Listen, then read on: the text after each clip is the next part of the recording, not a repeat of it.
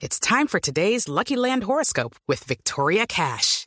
Life's gotten mundane, so shake up the daily routine and be adventurous with a trip to Lucky Land. You know what they say. Your chance to win starts with a spin.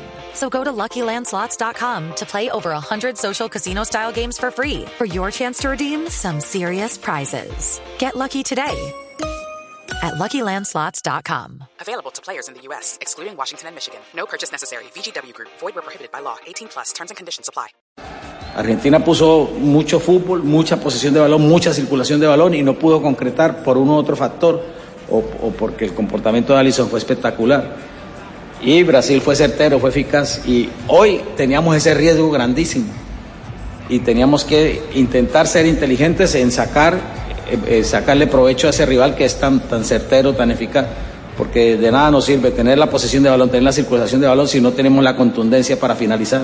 Hoy no tuvimos la contundencia, no tuvimos la contundencia para, no estuvimos finos, aparte de la virtud que tuvo el, portero de Perú, que estuvo grandioso, porque creo que si, si no exageramos, fueron cinco situaciones eh, de Edu, de Charles, de, de varios de los muchachos de, que intentaron desequilibrar el partido, remontar y no se dio. O sea que el partido, nosotros hoy teníamos solamente cuatro jugadores de los que, de los que perdimos en Miami. O sea que era una nómina totalmente diferente. Pero ellos sí tenían un alto porcentaje y fue un, un partido muy similar en ese aspecto. Muy bien, hasta ahí la palabra de Reinaldo Rueda, técnico colombiano de la selección chilena que fue goleada, derrotada por Perú 3 a 0 en una de las grandes sorpresas de la Copa. Viene dando grandes sorpresas en la Copa Perú, porque decíamos, si Perú elimina a Uruguay es la gran sorpresa, lo hizo. También eh, lo hizo hoy contra Chile. Vamos cerrando, Tino, abrazo. Buenas noches, compañeros. Bu buenas noches, mañana nos reencontramos. Ya iba en la puerta, ya iba en la puerta. mañana nos reencontramos. Se tiene, que, se tiene que quedar sentados hasta que estoy hablando el el letrero taxi. se apague. No iban a sí, poder, estoy desde hablando la el aplicación. Tino, la gran trabajo como siempre. Mañana estás en el blog de la Copa. Por la tarde nosotros volveremos todo el equipo de Blog Deportivo a las 2 de la tarde, como siempre, para estar muy cerca de la definición de la gran final de la Copa América Brasil 2019 que va a disputarse en el Maracaná y que ya tiene nombre propio. Brasil, el gran favorito ante la sorpresa Perú. Señoras y señores, oyentes de Blue Radio, el relato de Tito Puchetti. Ay. Hay un amigo que dice así. Muy bien, eh, Juanjo Buscalia, el profe Castel, Faustino, el Tino Asprilla, Rafael Sanabria. César Peláez. Juan Matallana. Ahí queda en la rueda de prensa, queda en la zona mixta Jonathan Sachin. Porto Alegre. Aquí estamos, señor. Muy bien. Pode sentar, Eso. Hay fiesta y hay final. Señoras y señores, el domingo estaremos desde Río de Janeiro en la gran final de la Copa América. Desde todos los estadios, tercer y cuarto puesto en Sao Paulo. Ver você, você. Esta es Blue Radio, la radio de la Copa América. La dirección es de Javier Hernández Bonet. Yo soy Juan Pablo Tibaquira Celis. Me pueden encontrar en eh, Instagram como arroba JP Tibaquira. Blue Radio, la radio de la Copa América. Chao, se cuidan.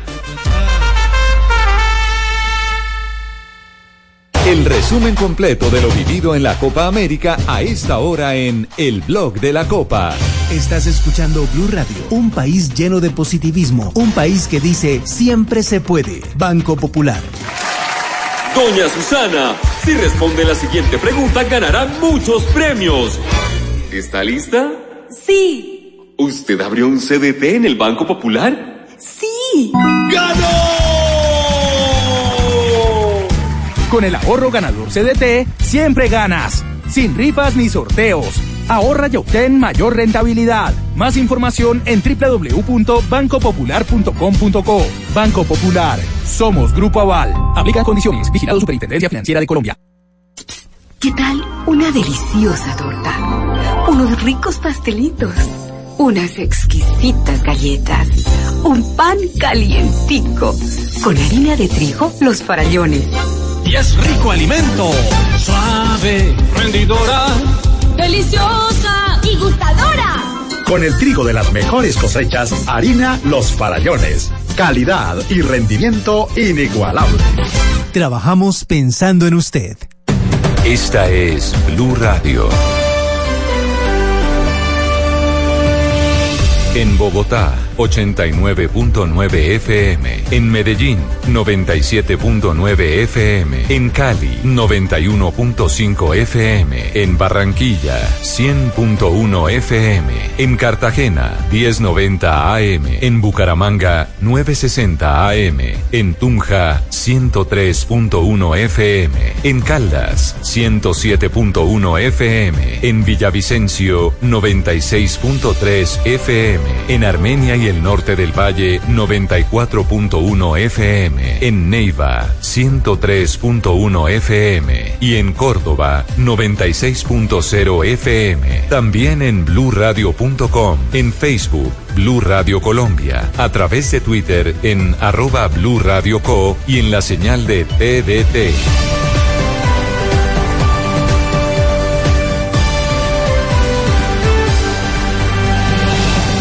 Blue Radio, la nueva alternativa.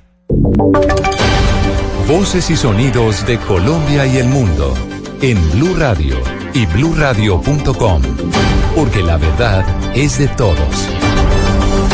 10 de la noche, 5 minutos. Aquí están las noticias. Es complicada la situación de orden público en Arauca. En las últimas horas se cometió un ataque a la policía en Fortul y bloqueo de la vía entre la capital del departamento y Tame. Los detalles, Mayren González.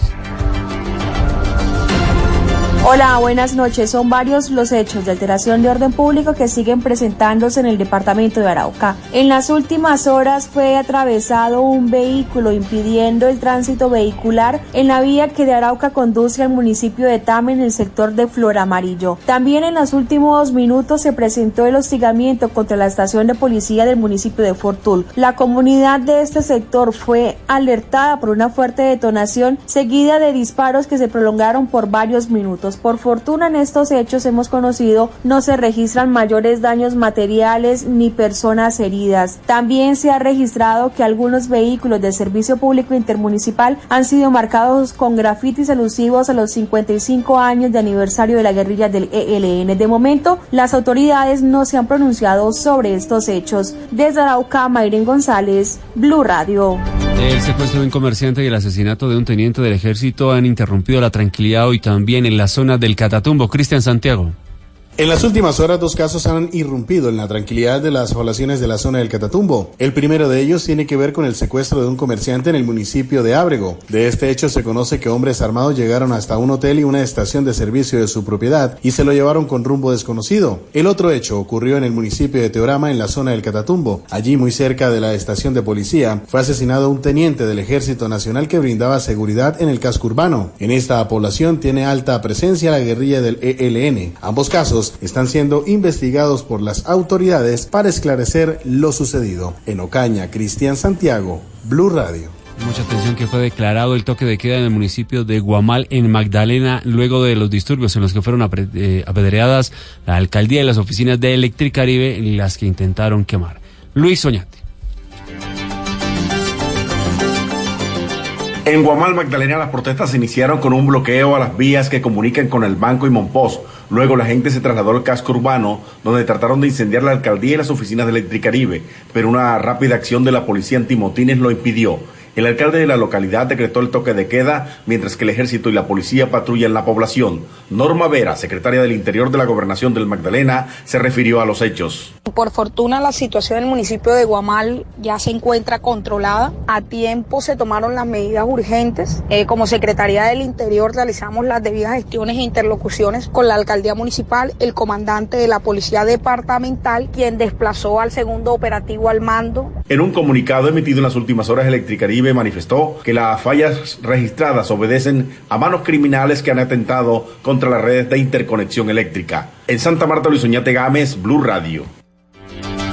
La Secretaría de Salud de Bogotá informó que en los primeros seis meses del año logró Bogotá una reducción histórica en el homicidio, la más baja en los últimos diez años. Víctor Páez. En el reporte presentado por la Secretaría de Seguridad, Bogotá pasó de tener 611 casos en 2016 a 475 en los seis primeros meses del año en 2019. Según las cifras de la Secretaría de Seguridad, se habla que se redujo en un 50% el número de homicidios de jóvenes en la ciudad en los últimos 10 años. Además, informan que en los feminicidios también se registró una reducción histórica al pasar de 64 casos en 2011 a 42 en el presente año. De los primeros 181 días del año, en 24 de ellos no se registraron homicidios. De acuerdo a las cifras presentadas en el año 2011, se presentaron 398 casos en los seis primeros meses del año, mientras que este año, en el mismo tiempo, se presentaron 194 casos. Por su parte, el secretario de Seguridad de Bogotá, Jairo García, informó que el uso de armas blancas para la comisión de delitos ha aumentado del 33 al 40%. Afirmó que esto significa que el uso de armas de fuego no ha aumentado en los homicidios, sino que por el contrario ha perdido terreno frente al uso de armas blancas. Víctor Páez, Blue Radio.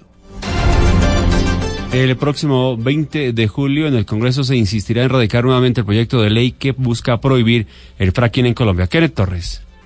Los congresistas de varias colectividades radicarán un proyecto de ley que busca prohibir la extracción de yacimientos no convencionales de hidrocarburos en Colombia. Así lo dijo el senador de la Alianza Verde, Antonio Sanguino. Vamos a radicar de nuevo este 20 de julio un proyecto de prohibición de la utilización de la técnica del fracking en Colombia. Lo que se busca con este proyecto es aplicar el principio de precaución y evitar que este tipo de técnica de explotación de hidrocarburos en yacimientos no convencionales no se utilice en Colombia toda vez que, como está suficientemente documentado, ello representaría un grave riesgo para las fuentes acuíferas, tanto en superficie como subterráneas. El proyecto de ley contempla ocho artículos en los que se establecen normas para la prohibición del fracking y la utilización de energías limpias en todo el país. La iniciativa se presentará el próximo 20 de julio y su debate será en la Comisión Quinta, donde se hundió la legislatura pasada. Kenneth Torres, Blue Radio.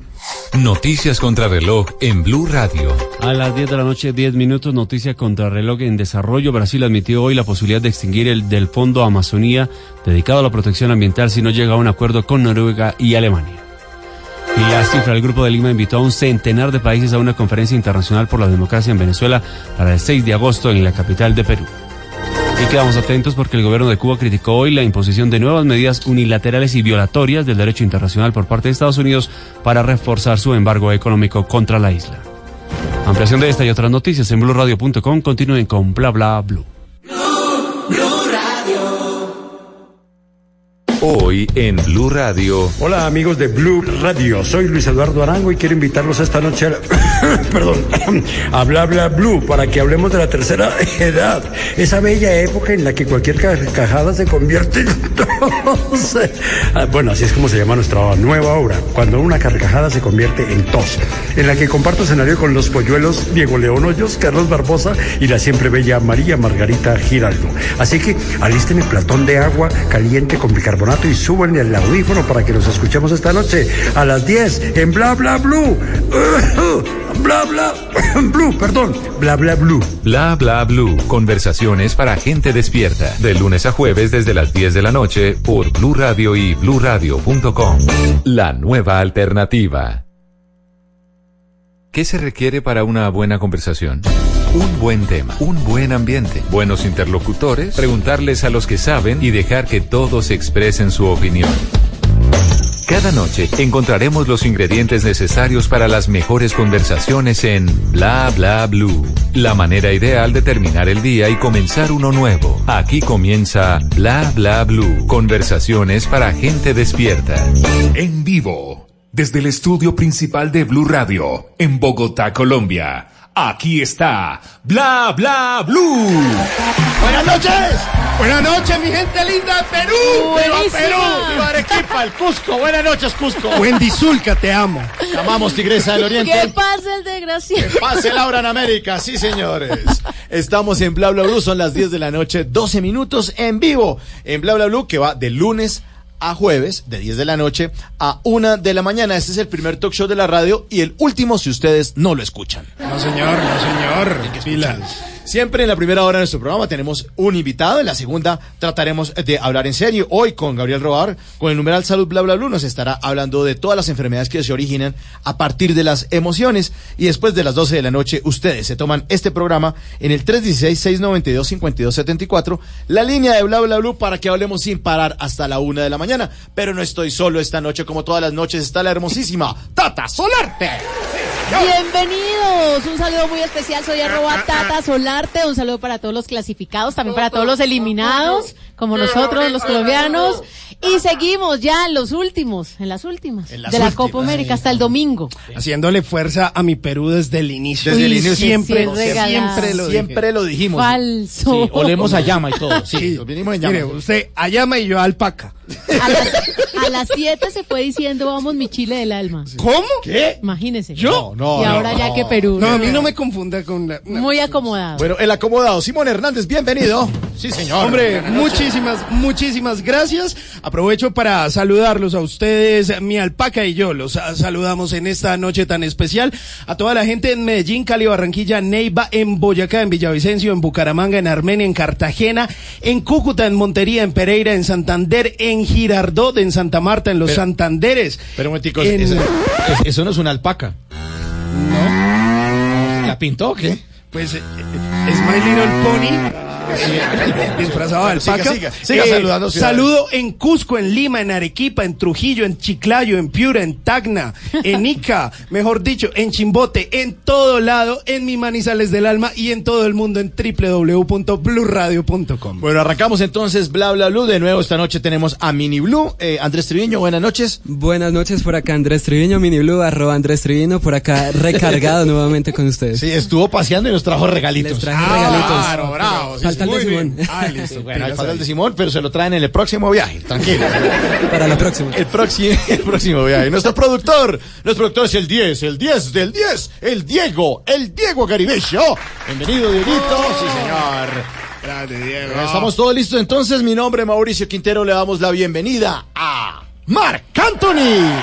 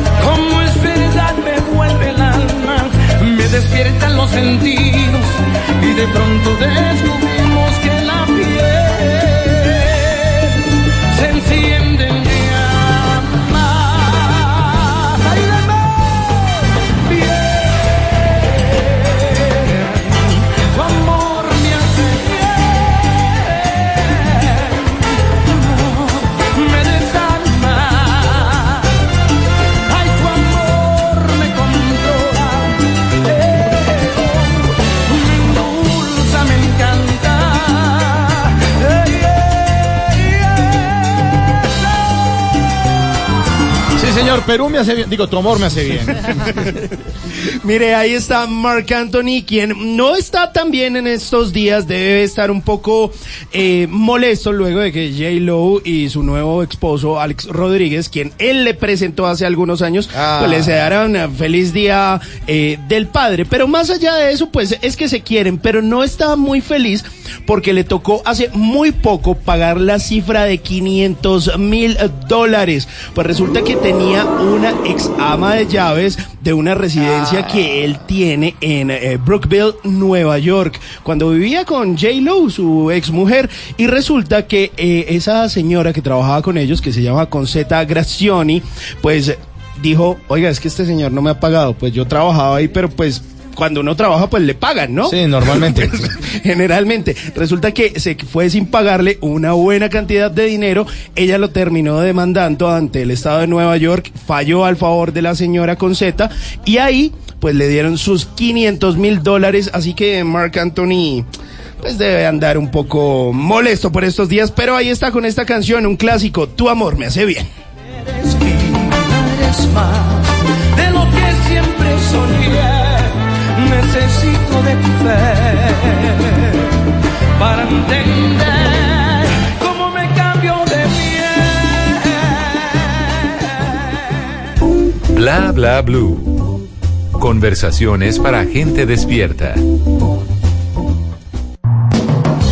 Señor coordinador de piso, eh, ¿ya está listo el invitado? Sí, hombre, se comió Maqui- las tres mandarinas Sí, que le dimos. ¿Está maquillado? Está ¿Alambrado? maquillado, alambrado, está rey palpari. Rey Palpari, nuestro invitado de hoy es uno de los mejores actores de Colombia. Ha hecho papeles de paisa de costeño, de patrón de lavaperros, papeles de malo, de bueno, pero nunca papeles regulares porque es experto en actuación. Eh, el papel que yo siempre voy a recordar es el de William Guillermo, pero ese lo recordamos los viejitos como yo, a los que cualquier carcajada se les convierte en tos. Recibamos con un fuerte aplauso al maestro Luis Eduardo Arango. Gracias, muchas gracias, muchas gracias, muchas gracias. Ay, Señor, entonces que estrenando obra y viene a promocionarla aquí a Bla Bla Blue. Sí, es una obra que se llama Cuando una carcajada se convierte en tos. Tos. O sea, tos nos pasa lo mismo. sí, es como muy común en misa, ¿no? Uno siempre oye a la gente tosiendo también en misa. Y en, y en ciertos discursos, cuando ya empiezan a ponerse pesados, empieza la gente a toser, no sé, por alguna.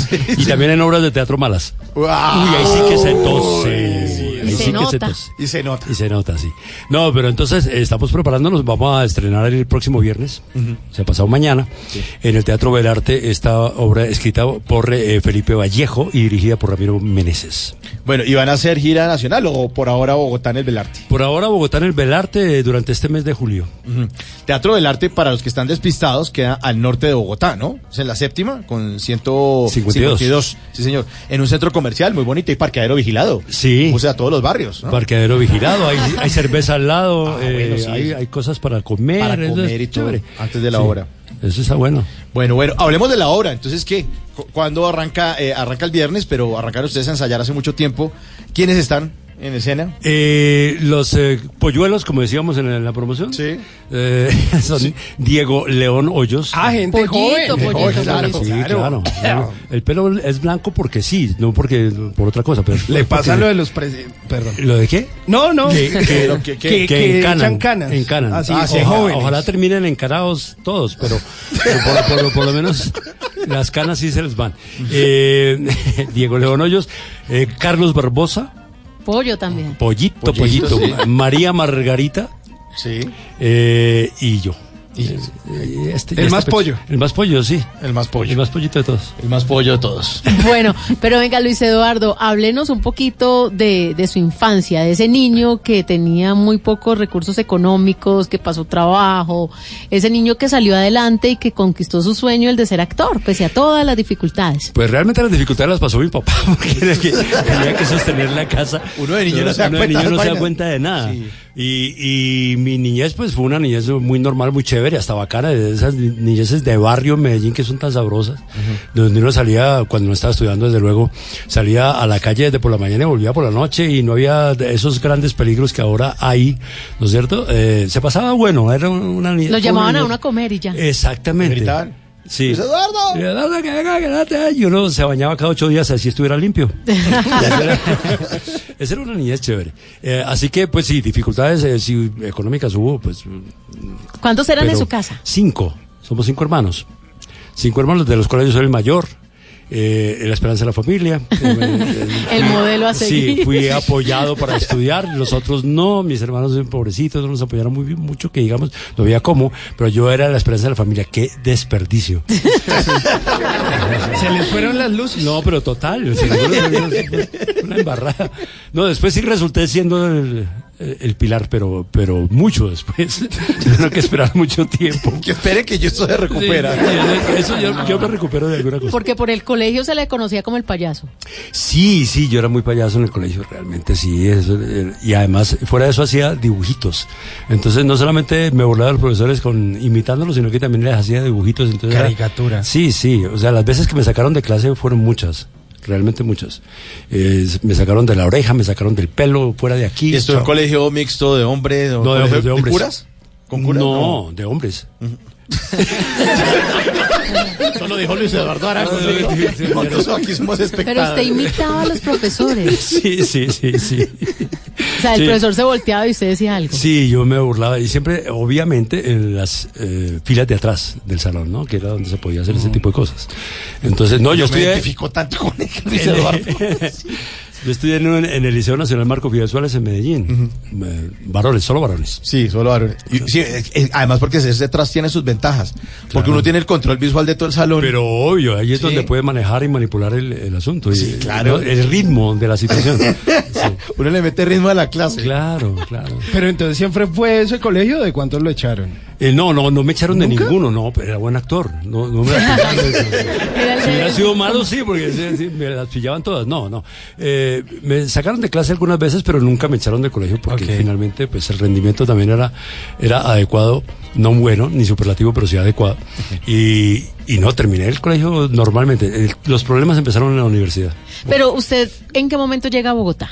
Yo, yo estuve en Bogotá varias veces. Quiero decir, mi papá eh, era una especie de gitano que andaba trasteando su zapatería porque era zapatero, eh, de Medellín a Bogotá, de Bogotá a Medellín. Yo hice la primaria en Bogotá. Hasta quinto, hasta quinto primaria la hice en Bogotá. Después hice el bachillerato, hasta quinto de bachillerato en, en Medellín y terminé el bachillerato aquí en Bogotá. Pero zapatero de ese que uno le manda a remontar o tenía eh, empresa, Eh, fábrica de zapatos. Mi tenía fábrica de zapatos, Ah, no, empresa, vendía materiales, eh, después eh, tenía un puesto de remiendos, o sea, pasó por todas, naturalmente mal. Mi papá para los negocios no era muy bueno, no parecía paisa realmente. Entonces, aunque estoy siendo injusto, estoy siendo injusto ¿Por con el hombre porque pues finalmente... Lo sacó un- adelante. No, y, no, y una época en que había plata, plata, plata para pasear, para libros, para estudiar, para ropa, esos 15 días fueron increíbles. Esa prima. 15 días fueron inolvidables, todavía me acuerdo de eso. Qué pecado. Oiga, y el tema del teatro o, o de la actuación se empezó a vincular con usted a partir de qué momento, eso fue qué, colegio. Eh, estaba en sexto bachillerato aquí, estaba culminando el bachillerato aquí en Bogotá en el liceo mm, de la Universidad Gran Colombia.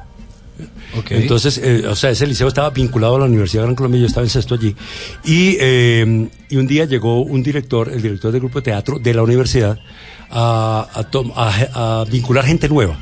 Gente nueva porque estaba aburrido con los que tenía de la universidad, ya profesionales, ya, en fin, eh, que estaban estudiando en la universidad y estaban maleados, digamos. Entonces quería gente nueva y yo ese día tenía cine, yo no estaba en la, en la clase. Me había ido, había acapado clase que llaman, me había ido para cine. Al día siguiente me dijeron, uy hermano, aquí estuvieron, no, ¿usted por qué no se vincula a esa vaina? Yo, ¿Qué me va a vincular? Eso hay que trabajar, ¿no? Yo siempre he sido muy vago. Sí. Y entonces un día me invitaron a jugar billar. Me invitaron a billar a un lugar nuevo. Entonces vamos a un lugar nuevo. ¿Le pusieron al suelo ahí para ver si caía o qué? Sí, hermano. Y que hay unas mesas increíbles, entonces, porque el billar sí era lo mío. Entonces. O sea que caí en el grupo de, de teatro de carambola. Y entonces eh, me llevaron allá, me dije, pero ¿dónde? No es aquí, nada, nada, por ahí, por ahí, en el centro. Y vamos entrando a la- al edificio de la universidad. Ah, me tumbaron, no, aquí, pero venga, hombre, ya estamos aquí, ¿para qué se va a devolver? Y voy entrando a ese, un salón grandísimo donde estaban ensayando el director y la gente que ya estaba vinculada al grupo de la universidad. O sea, había niñas, mujeres. Se fue el anzuelo. Y abre esa puerta y es como haber entrado a Narnia prácticamente. Todo maravilloso, todo, y mujeres muy bonitas. Y yo dije, no, pues yo- Me quedo. me quedo. Me quedé por allá sentado en- y me dice el director Héctor Sánchez, un ex novelista, yo no sé si todavía estará por ahí en, la- en el mundo. Entonces, eh, dijo, ¿usted, qué- vino a hacer? No, pues yo aquí, no, aquí no viene a sentarse nadie, venga a ver, eh, lea aquí alguna cosa. Entonces yo empecé a leer un texto, y me- al tipo le pareció chévere, entonces después me puse en una improvisación, hice una improvisación también, eh, le pareció chévere, entonces me dijo, ¿qué? ¿Se va a quedar? o qué? Pues sí, me quedo. Y ahí empecé. Ese fue mi primer grupo de teatro, hicimos una Hice dos años de, con ese grupo en los festivales universitarios de teatro que desaparecieron con el tiempo. ¿Qué año más o menos era? Eh, corría el año 1967. Ese fue mi primer año de teatro. ¿Y qué pasó con el billar? Eh, no, ahí seguíamos haciéndolo. Yo todavía le juego. ¿Sí? Sí. ¿Es bueno? A mí me gusta. Pero usted es de los que carga taco en el carro y toda esa No, vaina, tampoco, no. Uy, pero es que hay una gente que es demasiado fanática. No, sí, son vagos para eso, sí. Luis Eduardo. y el guante y la el guantecito, sí, toda la vaina. La tiza. ¿Y qué tan cierto era que sus papás pensaban que usted estaba estudiando otra cosa, una ingeniería, por ejemplo, en la, en la Nacional? Claro, porque yo eh, pasé, a- yo era experto en pasar el, el examen de la Nacional, debía, debo montar una academia para esa vaina, ¿sí o ¿no? Sí, claro. Se, se les Hacía- Tan universitario. difícil que es. Lo difícil que es, y Ah. pasé dos veces el examen de la Nacional, pero hasta ahí llegué. Entonces empecé disque a estudiar eh, ingeniería mecánica, ya, de mal, de entrada mal, ingeniería mecánica, y claro, a los dos, tres semestres, yo no me acuerdo muy bien, ya eso- yo estaba más fuera que, mejor dicho. Ah, pero alcanzó a entrar, o sea, sus sí, papás. yo entré. Ah, ok. Ellos sabían, ellos creían, pues durante el primer semestre sí estaba en la universidad. Sí. En el segundo- En el segundo ya medio, medio, medio, y en el tercero simplemente ya no estaba. Pero eh, fingía que estaba porque ellos ya habían vuelto a Medellín. Ah, claro. Entonces me tocaba que- quedarme aquí eh, solito. eh, Tenía que estar el estudiando. varillazo, sí. Entonces después dije, no, yo no, no, esta carrera no es. Entonces me inscribí otra vez a la Nacional y pasé, pero en la, la Facultad de Minas en Medellín. Y me fui para Medellín, porque allá estaba mi familia a estudiar. Y allá también me sacaron. Allá sí que fue billar penteado. En Medellín O sea, al final no se graduó. No, que No. Nada, solo... No, de nada. ¿Cuántos semestres alcanzó a hacer de, Como de tres semestres. ¿También? Sí, también. Eso era el tercer Tres semestre, semestres, chao. tres bandas. Sí, tres- Todo fluye. todo fluye. Tres Estamos bandas. esta noche con Luis Eduardo Arango aquí en Bla Bla Blue. Y ahora en Bla Bla Blue venimos a robar. Muchísimas gracias. Venimos a robar porque venimos a, a robar. ¿Cómo son sus arrobas en las redes sociales? Arroba. Arroba Luchorango Actor. Arroba Luchorango Actor. Sí. Bueno, venimos a robar porque venimos a robar. Oigas este. Arroba e guion al piso dicho. Se llama he dicho. arroba guion al piso dicho. En su cuenta de Twitter escribió este diálogo con una pregunta y una respuesta simple. Dice: ¿Usted está de acuerdo con que las parejas del mismo sexo se puedan casar? Sí, que se jodan. Está bueno, está bueno. Arroba colombianadas en su cuenta de Instagram publicó la foto de un pendón de un sitio de comidas rápidas que dice tu cuerpo, tu decisión. Únete conmigo. Di sí al masato y la empanada. Vinimos a robar porque venimos a robar. Arroba Doris Franco en su cuenta de Instagram. eh, publicó es la siguiente frase, un texto que además tiene el fondo eh, de los colores de la comunidad LGTBI. Y el texto dice esto. No tengo amigos gay, ni lesbianas, ni putas, ni maricas. Solo tengo amigos. Lo demás es su vida privada. Buenísimo. Buenísimo. Muy bueno. Buenísimo. Y este último, eh, a propósito de este tema, arroba Melissa Santa María en su cuenta de Instagram, también eh, posteó una foto con un texto que dice, en el Día del Orgullo Gay, Santrich se hizo el marica y se nos voló. venimos a robar porque vinimos a robar. Bla Bla Blue. Conversaciones para gente despierta.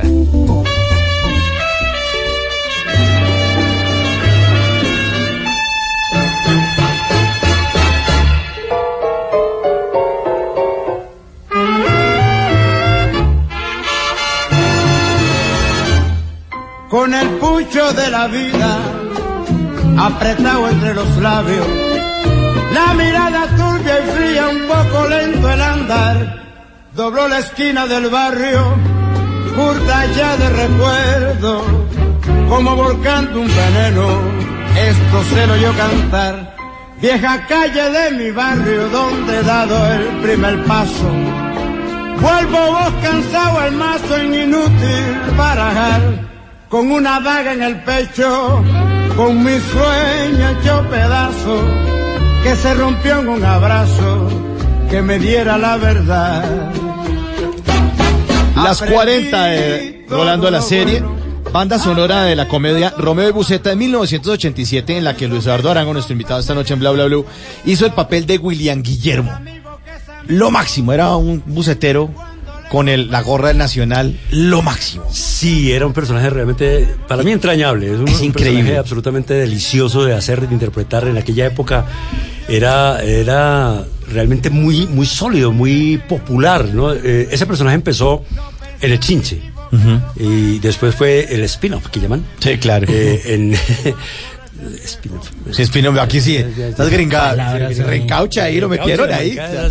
Y entonces, eh, de- el Romeo Buceta, que fue eh, pues, el Romeo. Entonces, era, era una delicia porque era un personaje absolutamente popular de barrio, pero un bacán, ¿no es cierto? Un tipo que siempre estaba con la buena onda, tratando de solucionar cualquier problema que, que surgiera. El tipo tenía alguna idea para solucionarlo. Eh, solidario, amigo, enamoradizo, desde luego. Y, y, y siempre de, de buena onda, o sea, de- no le interesaba mucho el, el billete, muy raro eso, Sí. ¿es ¿cierto? En un paisa. Los paisas les gusta el billete, sí, pero Sí. este era más, le importaba más. Le importaba más la gente. Sí. Y estar, estar con amigos y, y tener una, una vida chévere. Chévere. Y- las comedias de los ochentas fueron muy buenas. Fueron muy buenas. Sí, che, Romeo Buceta, La Pepe Posada. Sánchez, Pepe Sánchez que tuvo tanto que ver en, en ese, en ese movimiento de Chavísimo. comedia de esa época, porque Pepe Sánchez realmente era genial, ¿no? O sea, lo que escribió era maravilloso, con un respeto por nuestra idiosincrasia y por nuestros, nuestras personas reales de Colombia, un respeto absoluto. Sí, claro, se- se- los exaltaba, los ponía en situaciones divertidas, pero no se burlaba No era de efectos, de Sí, cosas. no era caricatura. Exactamente, Era no era criollito, caricatura. chévere. Sí. Y además sacó la televisión a la calle, ¿no? Antes que únicamente se hacía en estudio. En estudio, sí, eh, sí, sí, exacto. Entonces, y, y todo se hacía al estilo cine, como era, como a él le gustaba, una, a una cámara, todos lo hacíamos a una cámara. ¿Ah, sí? Sí, era una Se cámara. demoraban mucho haciendo las escenas. Eh, sí, claro, claro. Eso era todo un día grabando una- un episodio de 25 minutos. Todo el día. Pero se usaba así, o sea, no había que hacer eh, los de la semana, pues en un día como, Uy, como sí. ahora. Ahora es producción en series, que jodido. Sí, muy tenaz. Entonces, y era muy divertido, muy chévere, se pasaba muy bueno. Oiga, mucho Romeo y Buceta, mucho, muchas series y mucha historia ahí, pero usted cómo termina en la televisión. Luego de toda esa historia que nos cuenta, el grupo de teatro, el billar, ¿y cuál es ese primer vistazo ahí en la televisión? Bueno, eh, yo estaba en el grupo de teatro de Telecom, eh, hacía parte del grupo de teatro de, Telecom, y allá me fue a ver alguna vez Yolanda García. Eh, es una actriz ya de- desaparecida, se murió hace ya rato. Eh, y ella era asistente de dirección de Bernardo Romero Pereiro. Ok. Y una vez, eh, en un cuento del domingo que dirigía Bernardo, alguien eh, en esa época se ensayaba, ¿no? Se grababa los sábados y se ensayaba durante toda la semana del episodio. Y uno de los actores eh, que tenía una partecita corta, eh, eh, no llegó, llegó tarde, en fin. Bernardo lo sacó a la mitad de la semana y le dijo a Yolanda, consígueme un actor que se aprenda esta vaina ya hoy. Y me llamó a ver si yo estaba desocupado y, oh, sorpresa, lo Sí. estaba. Se perdió. Oye, tan raro, preciso me llamaron hoy que estoy Sí, que estoy- desocupado. estás, estás haciendo algo, no, fíjate. Esas cosas. Qué Esas cosas casualidad. de la- sí. Entonces, ¿puedo venir ya a un eso? Yo, claro, voy para allá. Y llegué y la- el cuento se llamaba el cuento del, del domingo. Y ese cuento de- del domingo se llamaba Bola de Cebo. Y era mucha gente, había mucha gente, estaba toda la playa de la, pues, la florinata de los actores en ese momento. Y yo llegué ahí un poco asustado porque pues era demasiado, demasiada información para un solo chino en un momento dado. Llegué, sin embargo, me dieron el libreto, empecé a, decirlo y el tipo eh, dijo, bueno, mm, sí, está bien, hagámosle. Y, y seguí trabajando y llegó el momento de la grabación, eh, obviamente actor de teatro, entonces lo primero que me dijo Bernardo Romero, mira, eh, eso que ves allá arriba, que es como una jirafa, no es una jirafa, es un micrófono. No tienes que gritar. Y yo le hablaba a los teatros. Ah, Ah, sí, como para la última butaca. Entonces, no, no, no, eso es un micrófono, no es- Sí. Y por favor no abras demasiado las manos porque la cámara te coge aquí. Ah, En fin. claro. Y, pero se portó muy bien porque pues me dio esos tips y tal cosa. Y, y ahí empezó mi carrera eh, en televisión con ese cuento. Y obviamente lo recordamos siempre. Romeo y Buceta, William Guillermo, ahí está. que llorar si otros lloran. Si la murga se ríe, uno se debe reír. No pensar ni equivocado para que si igual se vive. Y además corre ese riesgo que te bauticen. Y Hay cajas de dientes, cajas fuertes y hasta cajas de música. Pero ninguna como la cajita de Tata Solarte. En Bla Bla Blue, vamos a tirar caja. Bueno, tenemos una cajita, Luis Eduardo. Usted como buen paisa, me imagino que le fascina tirar. ¿Caja? Tirar caja, claro sí, que sí. sí, sí, sí. Ahí tenemos la cajita de Bla Bla Blue con unos papelitos que vamos a ir sacando de a uno Y así de sencillito, lo va leyendo y vamos conversando sobre cada uno de lo que dice ahí. Entonces el Hace primero. Una cara de terror. ¿Saco ya? Sí, a- sí, sí, A mí sí. las sorpresas no me gustan mucho. ¿Qué dice? Deja que salga la luna canción. Ay, bueno, usted hace poco se volvió a casar. Sí. Tercer matrimonio. Sí. Pero en pleno matrimonio, eh, usted tuvo un detalle muy bonito. Y fue sacar esos dotes de cantante. Sí. Y esta fue la canción. Esta, este fue la ¿Con canción. el mariachi sí, fue? Sí, con un mariachi. Es que, eh, pues, eh, la serenata de mariachi no estaba prevista en la ceremonia de, en toda la cosa, pero a mí se me ocurrió que podría ser un buen detalle, finalmente. Porque, además, antes de esto nunca le había dado una serenata con mariachi a mi novia. Entonces dije, pues este es el momento.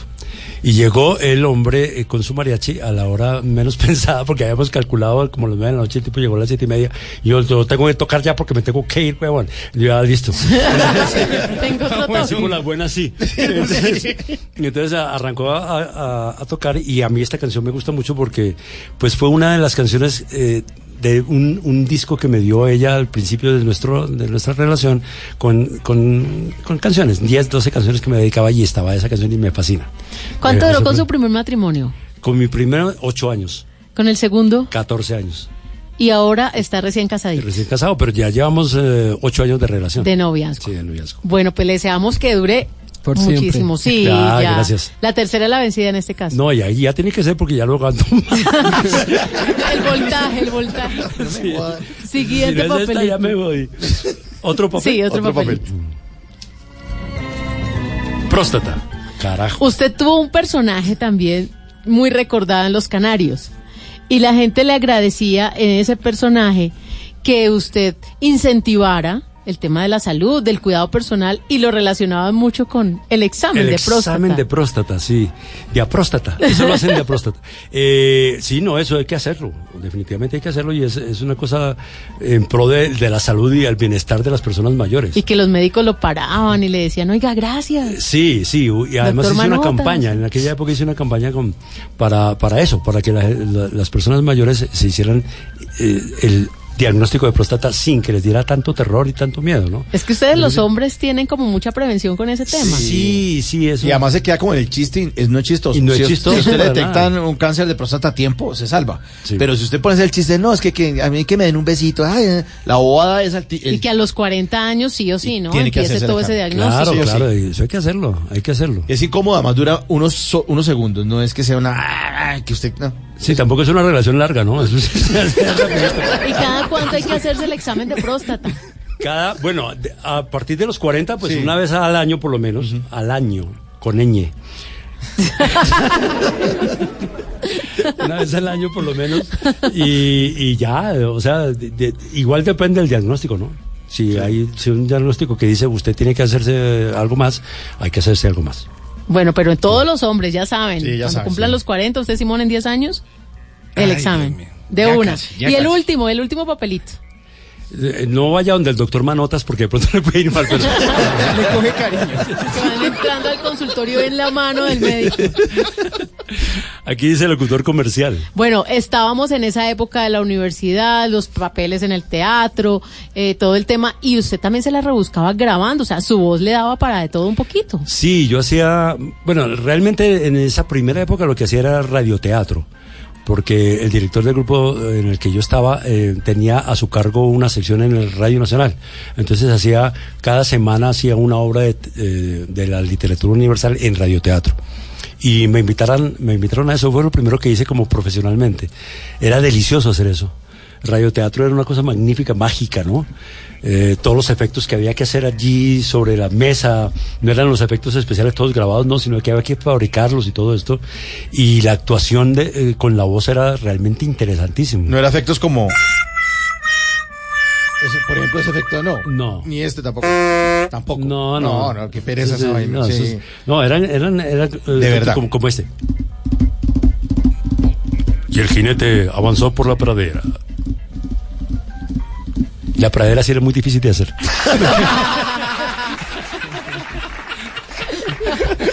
Estamos con Luis Eduardo Arango esta noche en Bla Bla Blue.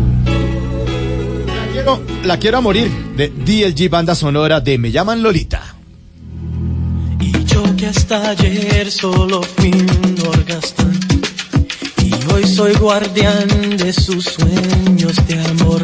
La quiero a morir.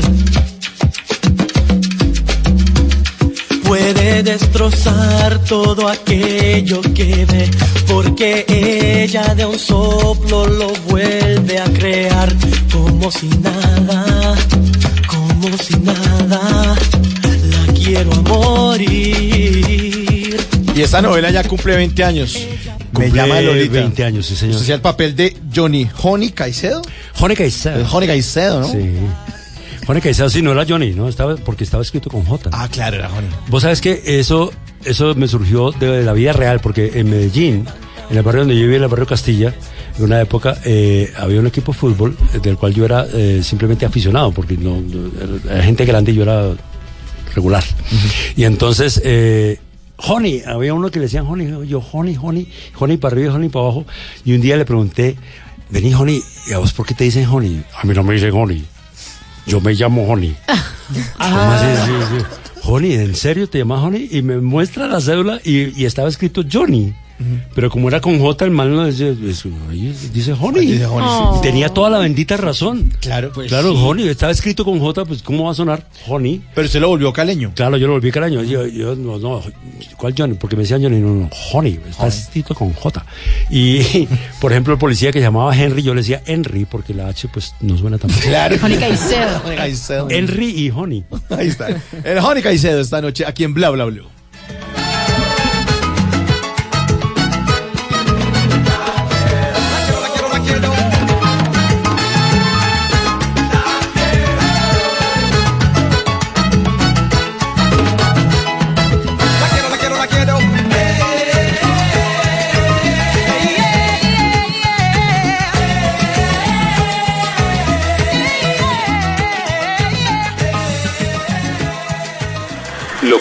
Día fue noticia, hoy es historia. En Bla Bla Blue, antes de que se acabe el día.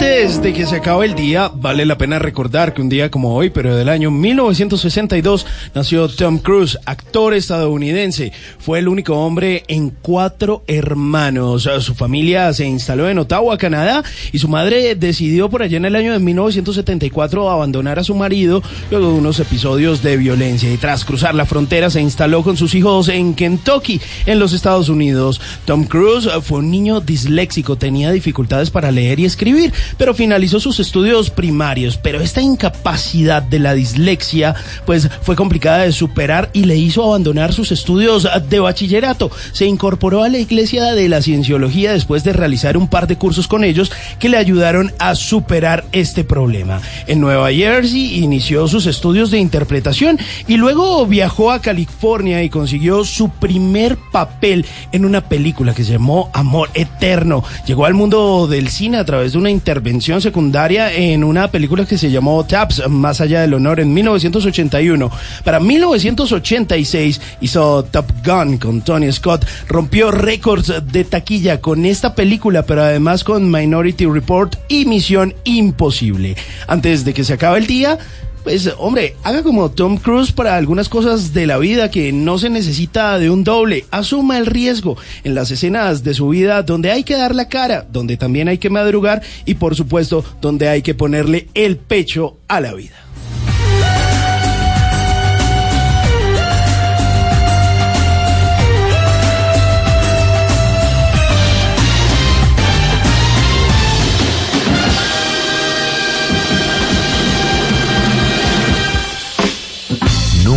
Te irás a la cama sin aprender algo nuevo. Bla Bla Blue.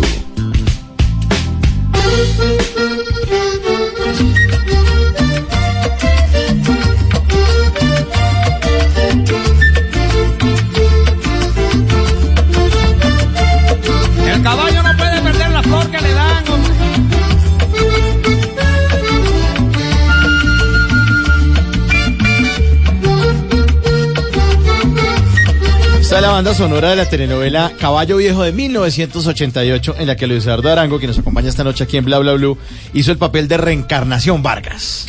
Reencarnación Vargas antes Maral. Sí. Uy, qué personaje tan lindo ese. Sí, sí, también.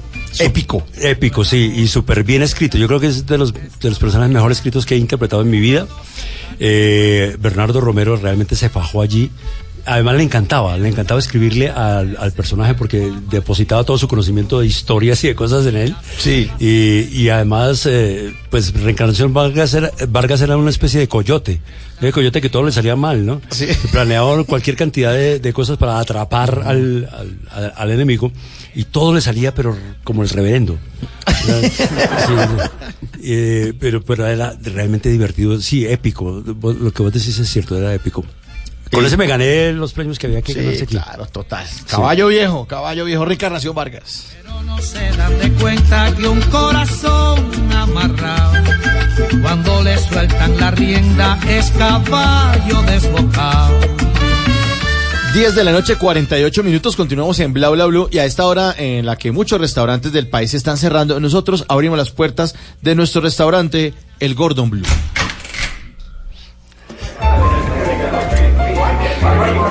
Buenas noches, sí, siga, señor eh, eh, caballero Luis Eduardo, buena noche.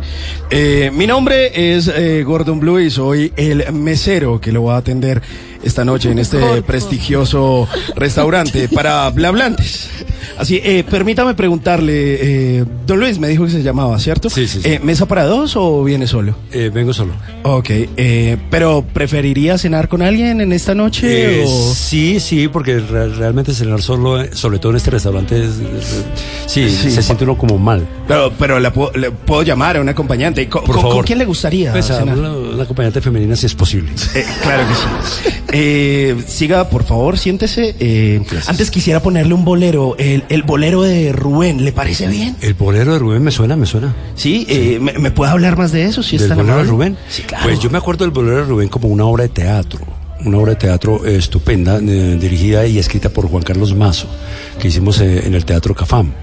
Eh, era una, una historia realmente macabra, con muerto y con eh, violencia intrafamiliar. Bueno, pues estamos en un restaurante, por favor. Por eso estoy hablando Sí. pasito, así, se Eh, pero, pero eh, ¿le gustaría empezar con algo de tomar? ¿Le parece bien una cerveza, un café? Eh, eh, ¿Qué está bien para El la café a noche? lo último y la cerveza para empezar. Sí, ¿Fría? Eh, ¿Está fría, bien? por favor. ¿Con, sí. con quién le gusta a usted tomarse un par de cervezas en la vida? Eh, cervezas.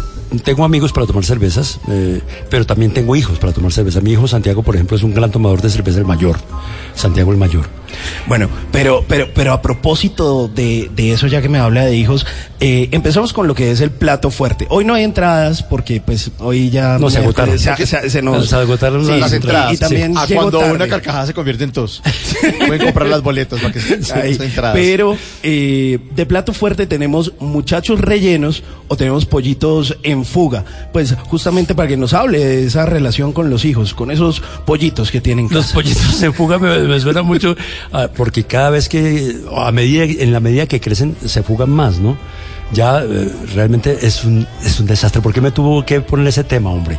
Los hijos, cuando se van de la casa, cuando empiezan a irse, cuando empiezan a tener eh, eh, lugar en otro, en otro lado que no es en su habitación, empieza uno a sufrir como un loco. Claro que yo, para matizar y para mitigar el sufrimiento, me acuerdo de mí mismo. Entonces, cuando me acuerdo de mí mismo, me digo a mí mismo, mí mismo, acuérdate de ti mismo. Acuérdese cómo era usted mismo. Un, comensal profundo. Pero de- no, de no, esta no. noche. Sí, es lo, es lo mismo te digo.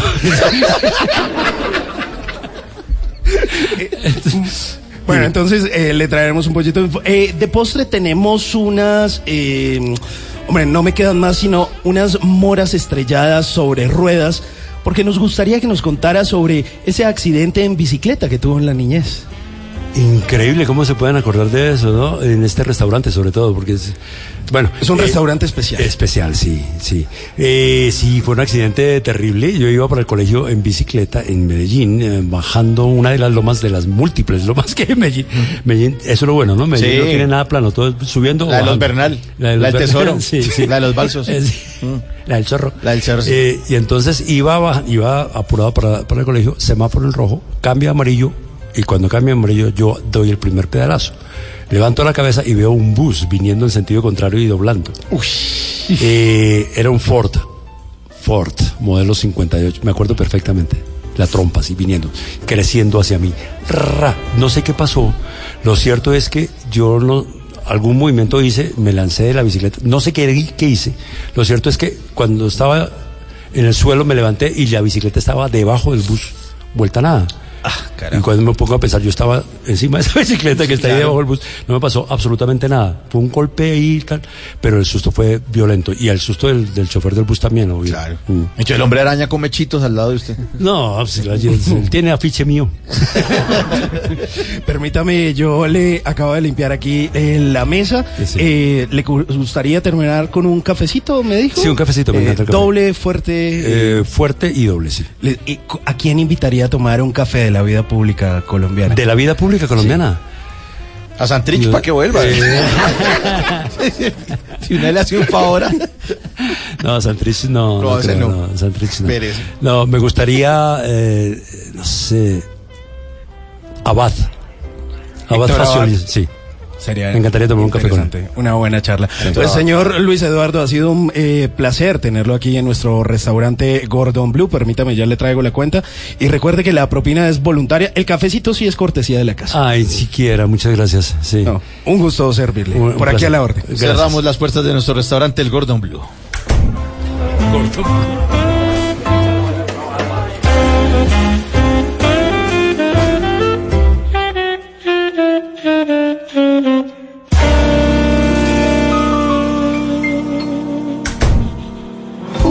Bla bla blue. Conversaciones para gente despierta. Oye, pa' mi gente buena. Dime.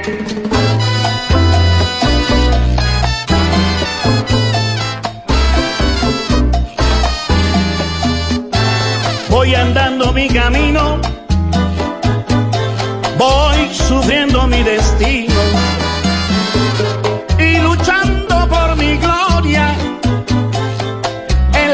sobrevivo. Oye, Lucho, la calle está dura, durísima. Sin diente y con mala suerte, pero queriendo cambiar. Cantando. 10.55, esto es Dale Cepillo, César César Mora y Alfredo de la Fe, banda sonora de la telenovela La Gloria de Lucho, de este año que terminó buenísima, además también tienen obra de teatro y todo, en la que Luis Eduardo Arango hizo el papel de Everardo Porras. Qué belleza ese personaje, ¿no? Ah, no, no, no, una un- delicia. una breva. Sí, sí. es increíble lo, lo dulce que es. Ese. Eh, me acordé el, postre favorito de los judíos. ¿De los judíos? Sí. ¿Cuál? El dulce hebrea. Eh, no, pero. Dios mío. Perdón, perdón, no, no, no quise decir nada. la Eh. No, este, esta, esta novela fue muy chévere, muy exitosa, muy popular. eh, creo que la vio todo Colombia realmente. est- Estaba muy, muy pegada. Y el personaje de Berardo era un fastidio. Uy, sí, era Qué man tan fastidioso. tipo tan harto. Tan harto el Sí. man. Porque además, pues era aburrido. Aparte de malo, era aburrido.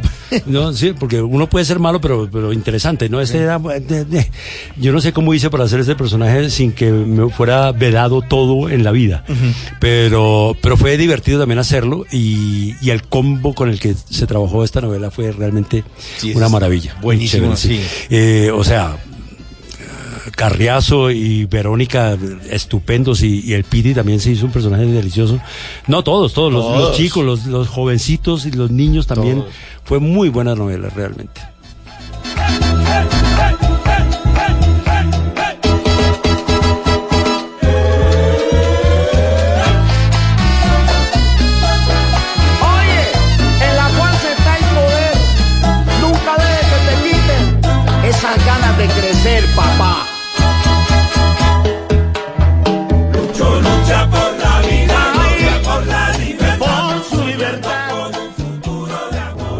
El futuro lo visualiza quien lo trabaja y el tarot lo lee Tata Solarte.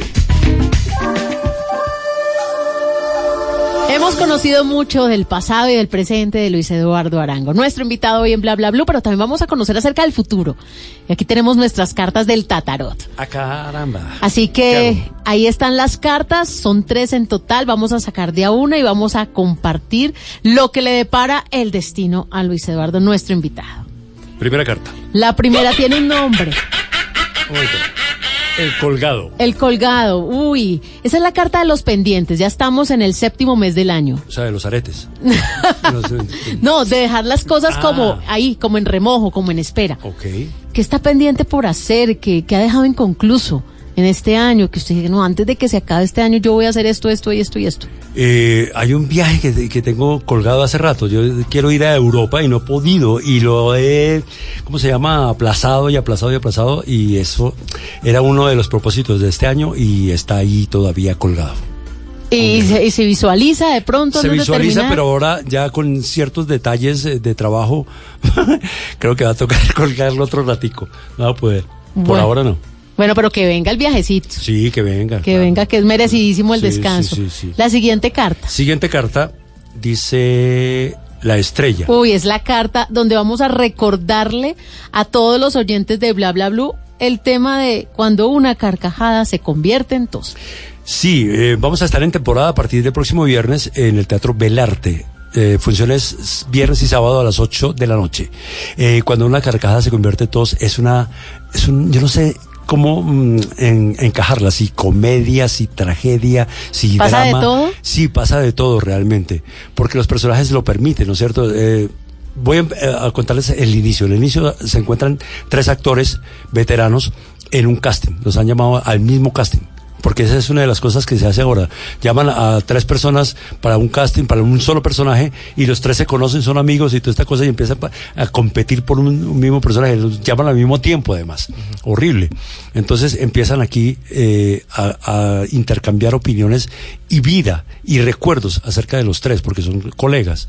Ahí comienza todo y se desarrolla una historia realmente interesantísima acerca de la amistad, acerca del amor, acerca de, de la vejez, acerca de la profesión, acerca del trabajo, acerca de reinventarse, sobre todo eso, reinventarse y acerca de la esperanza. Y con drama, siempre. Claro, con drama y comedia también. Eso es lo bueno.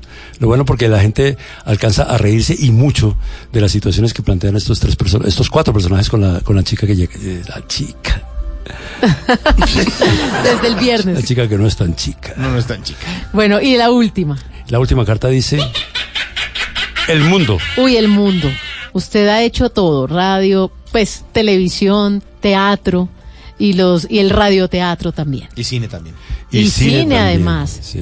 Su mundo, su familia. Mi familia, bueno, mi familia ahora es eh, mi esposa, mis hijos que viven con nosotros, do- eh, los dos eh, hijos menores, o sea, Gabriela y Luis Felipe. El mayor sí ya vive solo, eh, por fortuna.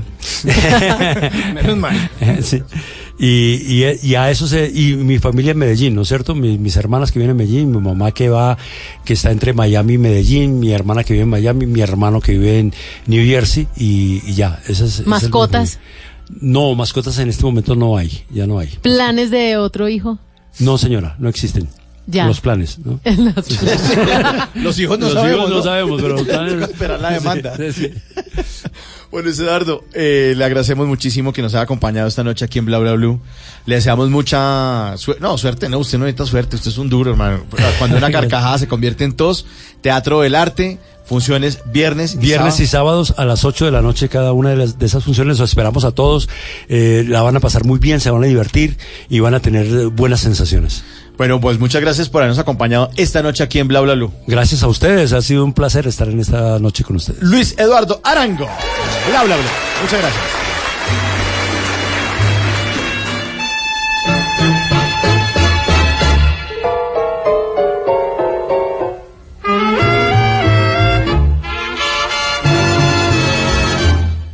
con el pucho de la vida apretado entre los labios, la mirada turbia y fría, un poco lento el andar, dobló la esquina del barrio, curta ya de recuerdo, como volcando un veneno, esto se lo oyó cantar, vieja calle de mi barrio donde he dado el primer paso, Vuelvo vos cansado el mazo en inútil barajar, con una daga en el pecho, con mi sueño hecho pedazo, que se rompió en un abrazo, que me diera la verdad. Aprendí todo lo bueno, aprendí todo lo malo, sé del beso que se compra, sé del beso que se da, del amigo que es amigo siempre y cuando le convenga. Y sé que con mucha plata uno vale mucho. Me aprendí que en esta vida hay que llorar si otros lloran. Si la vulga se ríe, uno se debe reír. No pensar ni equivocado para que si igual se vive. Y además corre ese riesgo que te bauticen. La vez que quise ser bueno, en la cara se me rieron. Cuando grité una injusticia, la fuerza me hizo callar. La esperanza fue mi amante, el desengaño mi amigo. Cada carta tiene contra y cada contra se da. Hoy no creo ni en mí mismo, todo es grupo, todo es falso. Y aquel que está más alto es igual a los demás. Por eso no es de extrañarte si alguna noche borracho me viera pasar de verdad. Vamos a la oficina, por favor. Con gusto. Parece ciencia ficción, ¿verdad? Pero ahora puede ser una realidad. Para conocer más sobre lo que se está volviendo realidad, Blue Radio presenta La Nube, tecnología e innovación en el lenguaje que todos entienden. Dirige Juanita Kremer. La Nube, de lunes a viernes desde las 7:30 de la noche por Blue Radio y bluradio.com. La nueva alternativa. Estás escuchando Blue Radio, un país lleno de positivismo, un país que dice siempre se puede. Banco Popular. Doña Susana, si responde la siguiente pregunta ganará muchos premios. ¿Está lista? Sí. ¿Usted abrió un CDT en el Banco Popular? Sí. ¡Ganó! Con el ahorro ganador CDT, siempre ganas. Sin rifas ni sorteos. Ahorra y obtén mayor rentabilidad. Más información en www.bancopopular.com.co. Banco Popular. Somos Grupo Aval. Aplica condiciones. Vigilado Superintendencia Financiera de Colombia. Voces y sonidos de Colombia y el mundo en Blue Radio y bluradio.com. Porque la verdad es de todos. Bienvenidos a las 11 de la noche y 5 minutos. Soy Carlos Anabria y aquí están las noticias en Blue Radio. Mucha atención, se conoce la identidad del teniente del ejército que fue asesinado hace algunos minutos en el norte de Santander. La reveló a través de Twitter el ministro de Defensa Guillermo Botero en los siguientes términos. Rechazamos el asesinato en Teorama Norte de Santander del teniente del ejército César Salamanca Saavedra orgánico de Fuerza de Despliegue Rápido número 3 en esta región del país.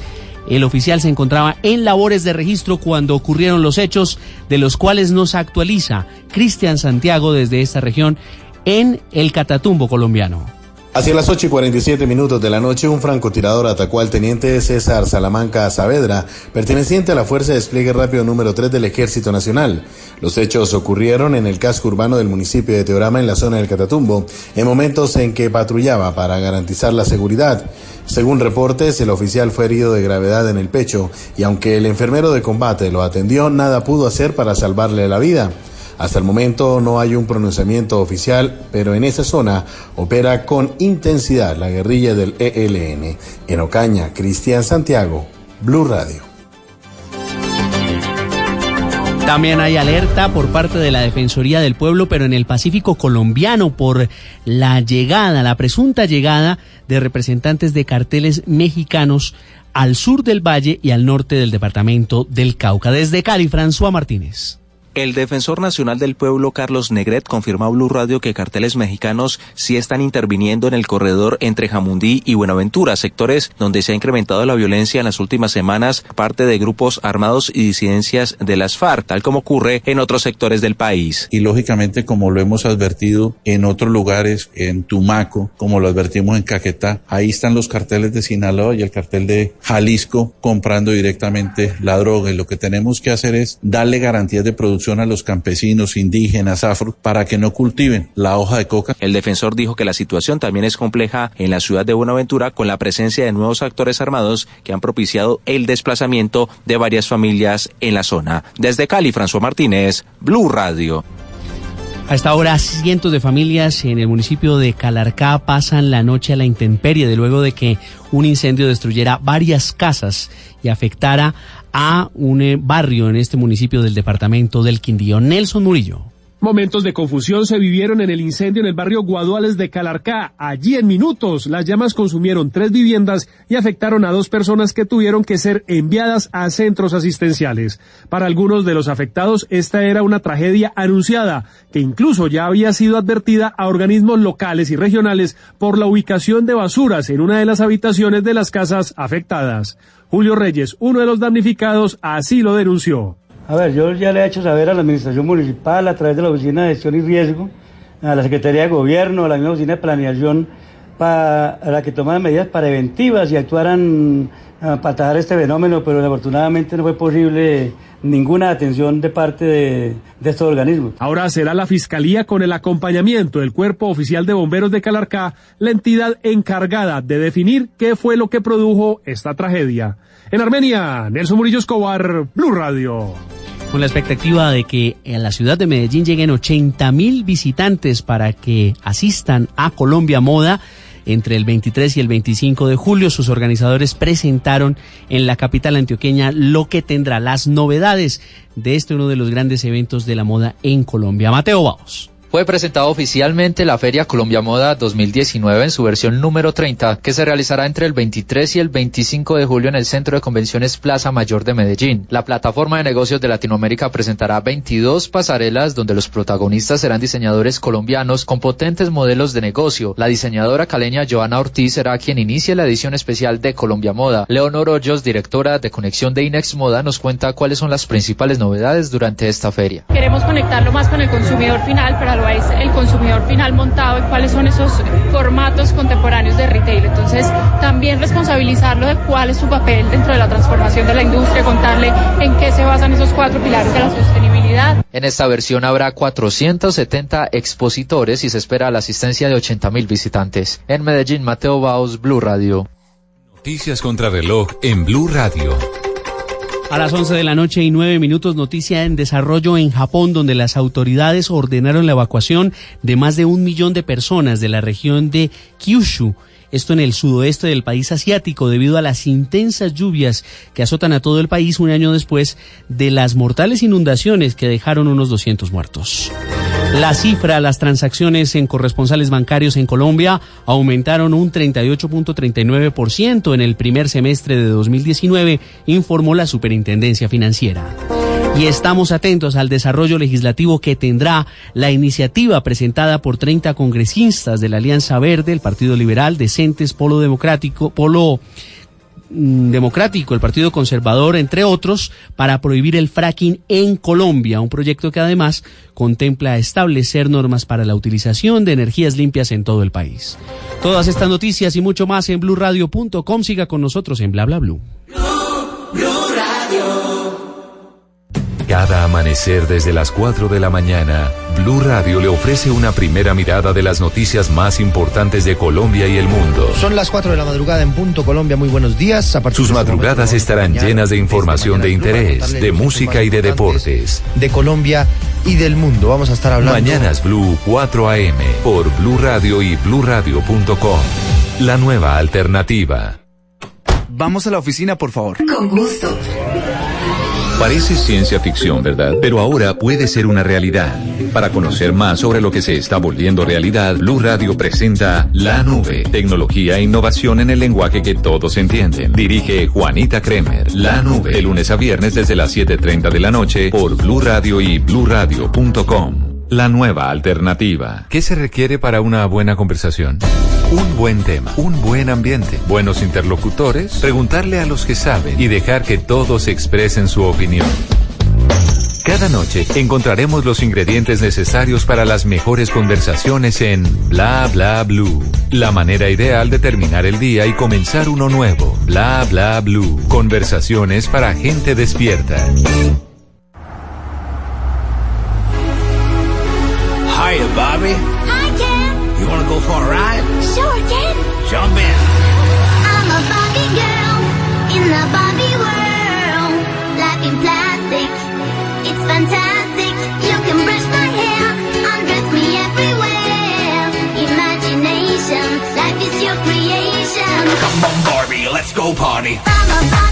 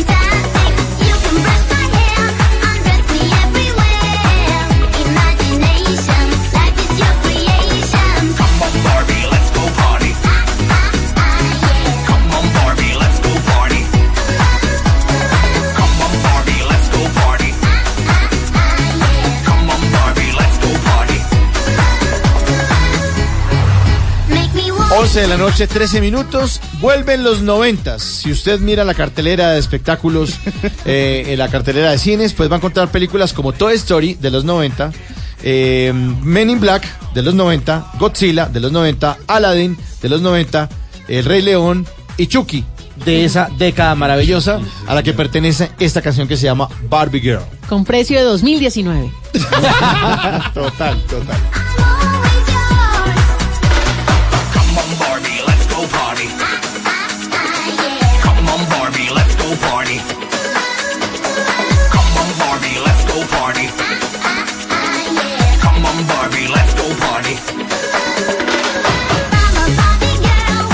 En esta tercera hora de los miércoles de Bla Bla Blue hablamos de salud con el numeral Salud Bla Bla Blue y para eso está Gabriel Roar, el autor del libro eh, ¿Para qué y por qué me enfermo? ¿Qué es lo que ocurre con el cuerpo de uno, no? El libro, el- le dije mal el nombre del, del libro. Sí, es ¿por qué? ¿Para qué me enfermo? ¿Por qué y para qué me enfermo? Es el lenguaje del cuerpo, el lenguaje, o sea, el, el cuerpo diciéndole a usted, ojo, que si es, si es con el ojo, le está queriendo Sí. decir algo. Si es que en la boca, usted le sale esto en la boca, quiere decir esto. El tema de la biodescodificación que está tan de moda y que la gente le está parando muchas bolas. Hoy eh, estaba, yo siempre voy a, y Tata y yo vamos a Voz Populi a hablarles y hacerles como avances de lo que va a ocurrir en Bla Bla Blue y hablamos precisamente de ese tema hoy con Jorge Alfredo Vargas, que estaba como enfermito de la garganta. Claro, y nos fuimos al libro. Y nos fuimos al libro. Y ahí entonces estaba justamente el tema de la garganta, que era algo que estaba como por decir algo así. Sí, el, el tema con la disfonía es la duda entre me trago esto que estoy sintiendo o finalmente lo expreso y me comunico y digo esto que es tan emocionalmente impactante para mí. Y él también se impactó, justamente, Sí, porque sí. dijo, ¿qué? Justamente. ¿Cómo es así? es lo que me está pasando. ¿Cómo es el teléfono de Gabriel? Lo voy a llamar, sí. Entonces, en esta segunda hora de Bla Bla Blue, pues vamos con el numeral Salud Bla Bla Blue. Ustedes le pueden hacer cualquier pregunta a Gabriel. Vamos a estar hablando de eso. Vamos a tener también eh, la guía eh, de espectáculos y cosas que hacer con el WhatsApp de Tata Solarte, eh, en la sección de antes de que se acabe el día con Simón Hernández. Puro bla bla bla, buena música, buena compañía en esta segunda hora en Bla Bla Blue.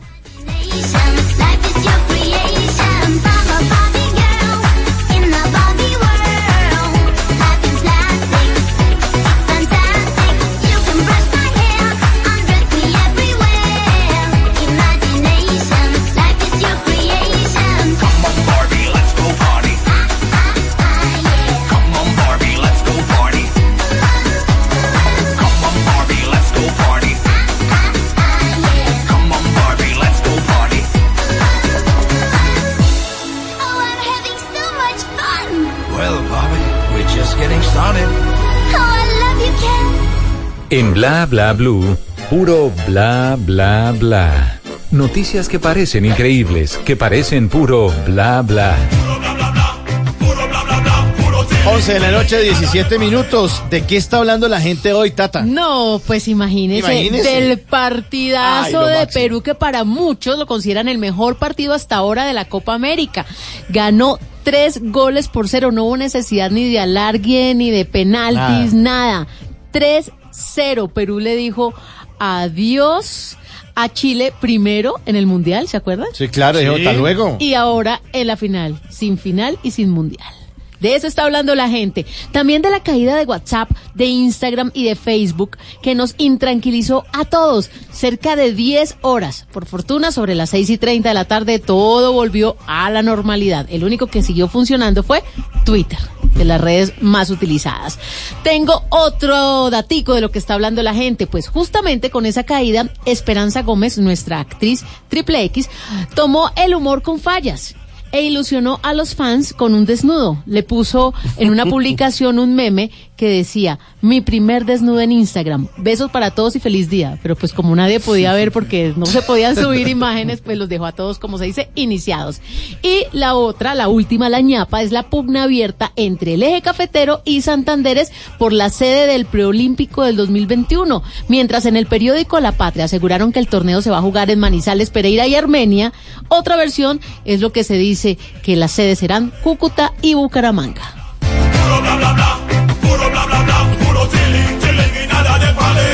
Simón Hernández, ¿cuáles son las tendencias del día?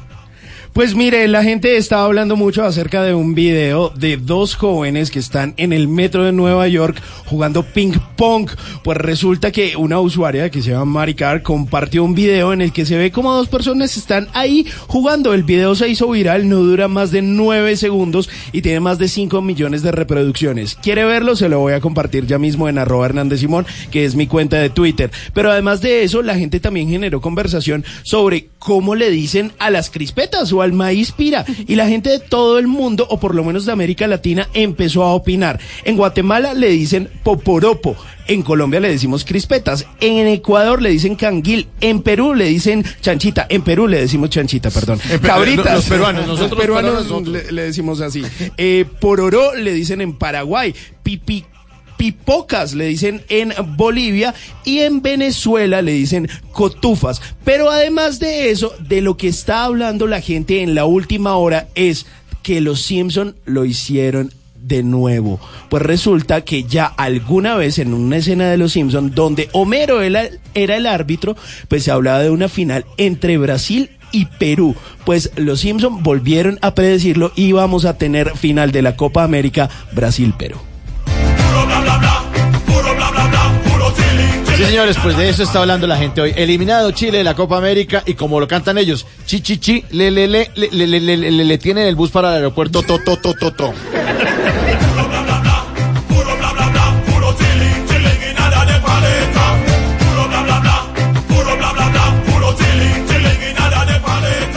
Y ahora, en Bla Bla Blue, hablando en serio. 11, 20 minutos eh, y continuamos con Gabriel Roar. Eh, ahora sí, hablando en serio, Gabriel, vamos a hablar acerca del significado de los pies. Y después vamos a responder las preguntas de nuestros oyentes que nos están haciendo con el numeral salud, bla, bla, bla. Listo, de una. Los pies tienen mucho que ver con el arraigo, con esa capacidad que yo tengo, como se dice metafóricamente, de poner los pies en la tierra. Así que mi contacto con la realidad va a estar simbolizado en el pie y en cuán sano es mi andar y mi pisar. Además que si uno hiciera lectura de la huella, que parece algo así como muy metafórico y muy estrambótico y muy esotérico, la verdad es que yo puedo ver como, por ejemplo, una persona que desgasta mucho el talón al andar es una persona que emocionalmente está muy anclado a su pasado y que usa su pasado no como un elemento de impulso, sino como un elemento con el cual cuestiona su progreso. Sí, es el, más bien es el por qué no andar y el por qué andar refrenando.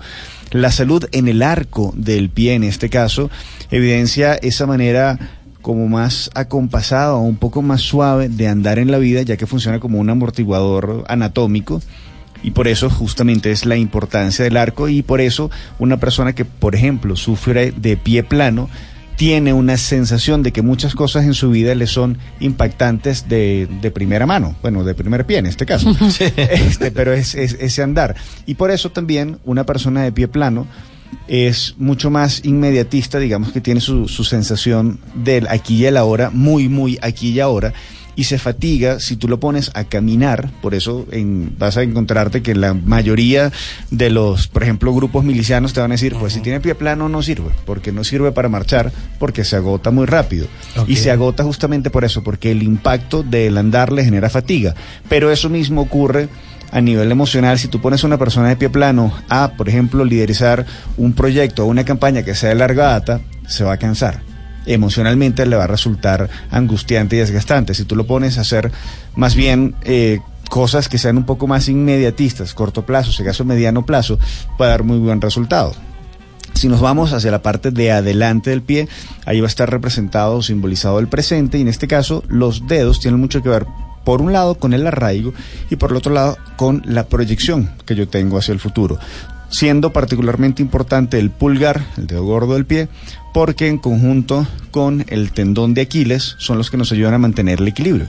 Por eso los esclavos, otrora, les cortaban o el tendón de Aquiles, porque si se trataban de huir al ponerse de pie se iban de bruces o le cortaban el pulgar. Era una manera de decir, estás aquí, no tienes equilibrio, no puedes ir a ningún lado. Sí, entonces esta persona que tiene eh, carnosidades o se le encarna la uña del dedo gordo es cuando justamente hay cosas que le cuestionan el equilibrio y que emocionalmente le resultan incómodas de contactar en esa realidad. Y como cierre podemos tener, por ejemplo, y es una es una malformación muy conocida que es el juanete. Y curiosamente, el juanete, por lo menos desde una de las visiones de la biodecodificación, está relacionada con la vivencia emocional de la ausencia paterna. Entonces tú puedes decir, bueno, pero si el lado izquierdo es el lado familiar, ¿qué pasa con el juanete del lado derecho? Nosotros teníamos un, un conocido eh, que estaba en el posgrado haciendo la formación con nosotros en un momento y casualmente él tenía juanetes en el pie derecho, pero su padre, que siempre estuvo en la familia, siempre estaba para los eventos familiares, nunca fue ni a su grado de bachiller ni a su grado universitario, o sea, en ningún evento social el padre estuvo. Y él tenía... Porque no le daba la gana, pues. Porque sí, porque, porque él decía, sí. pues no, ya el chino se graduó, pues que venga después con el papel ese. Y, y para él era el papel ese y fue campeón nacional de judo y esa era, bueno, la cinta esa, la cosa esa, que ponga un trofeo más en Las la cosas pared. que usted hace ahí, sí. Sí, sí, entonces nunca lo apoyó socialmente.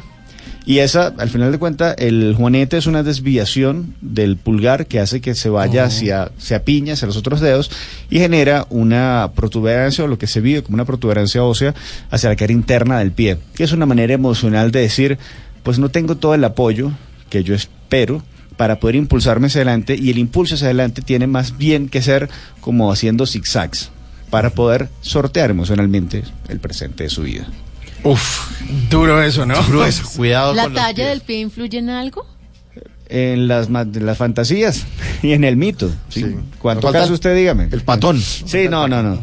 Hasta ahora no hay, eh, eh, no tengo por lo menos un estudio que yo te pueda decir, pues si calza más o si calza menos, tiene mayor o menor contacto con la realidad, ¿no? Hay personas de pie muy pequeño pero muy sano, hay pequeñas, hay personas de pie muy grande y con muchas dolencias. Yo me inclino más por la salud del, del órgano, en este caso del, del pie, que por, por las dimensiones. Es eslogan de pipí pequeño, pero funciona.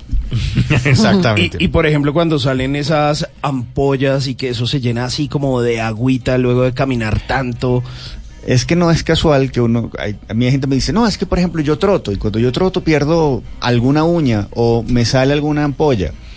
Pero nadie, o sea, el pie no decidió trotar solo, es una decisión inconsciente O sea, ¿usted fue donde él dice, yo salgo a correr? caminar tanto o pues ocurrió un evento, pero esa molestia habla de cómo en su realidad, cómo en su hoy, aquí y ahora están pasando cosas que le resultan eh, de alguna manera opresoras, que no lo hacen andar cómodo y que lo hacen contactar una realidad que es molesta y que le está diciendo, coja pausa. Baje un momento la velocidad, deje la prisa, piense bien hacia dónde va, porque el siguiente paso, si lo sigue tomando así, le va a doler. Eh, Gabriel, yo quiero que le compartamos a los oyentes de Blue Radio sobre el taller El Milagro Posible, porque muchas de esas limitaciones que nosotros tenemos son mentales. Son inconscientes. Justamente Exacto. este fin de semana vamos a estar en la calle 127, 11C con, cien- perdón, carrera 11C con 12744, ahí en el CENE, vamos a estar dando un taller que se llama El Milagro Posible, es un taller de cambio de creencias limitantes. Son tres, cuatro horas prácticas justamente para enseñarle a la gente cómo cambiar esas viejas creencias, cómo empoderarse con creencias nuevas perdón, y llevarse una técnica que le permite reorganizar su vida y tener un mejor aquí y ahora, pero sobre todo un mejor futuro. Un número al que puedan averiguar o que puedan preguntar mañana en una El- hora hábil, sí. de pronto, sí. Sí, el 314-421-4760 o simplemente... espere, espere, Despacio, porque la- Voy de nuevo. 314-421. 314-421-4760 o envíen un correo a la dirección hablando con mi cuerpo arroba gmail.com hablando con mi cuerpo arroba gmail Para información y para mayor ver. información ahí está todo. Ahí le pasamos programa y demás. ¿Y qué es una creencia limitante? una creencia limitante, por ejemplo, para agarrar una de las más comunes es, es que el dinero es malo, es que ser rico es malo, es que no se puede ser feliz si pasa tal cosa o si no pasa tal otra. No hay felicidad completa. No hay felicidad completa, por ejemplo, es Ah, una creencia sí. limitante muy conocida. Entonces, ¿qué pasa con las creencias limitantes? Que nuestra personalidad, al final de cuentas, es el resultado de esa pugna entre la cantidad de creencias limitantes que yo tengo sumado o restado más bien con la cantidad de creencias potenciadoras. Lo que aflora es eso, eso es que yo llamo identidad. Sí, y además culturalmente la- uno repite cosas que uno oye en la calle o que le oyó a los tíos, a los papás, a los amigos y termina uno diciendo, no, es Sí, que se pa- cree. es que el dinero trae felicidad, es que para que uno tiene plata, entonces Claro. alguien Y- lo y es- dice y se generaliza y se vuelve un Claro, y el tema es que ese, ese eco, ese repetirlo, se vuelve un eco emocional que hace que cuando, por ejemplo, tengas una buena racha, o consiste un buen trabajo, hagas una buena cantidad de dinero, quede esa sensación después de culpa o de angustia que te llegue a decir, pues yo mejor, eh, de repente desde la nobleza dice, pues yo voy a ayudar a mis hermanos a que se compren un carro y yo vuelvo a quedarme sin plata, o decido, pues no, voy a multiplicar esa plata y la voy a apostar.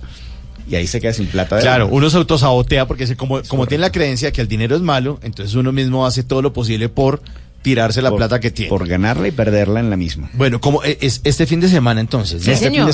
sí. Es este fin de semana, eh, cupos limitados, pueden comunicarse a este teléfono que es el 314-421-4760 y me encanta el nombre, El Milagro Posible, taller de cambio de creencias limitantes. Y ustedes a través del numeral salud bla bla bla pues le pueden hacer preguntas aquí en vivo, en vivo a um, Gabriel que nos acompaña esta noche en bla bla bla. Vuelven los noventas, vuelve Shakira. Perteneciste a una raza antigua de pies descalzos y de sueños blancos fuiste polvo, polvo, eres piensa que el hierro siempre al calor es blando.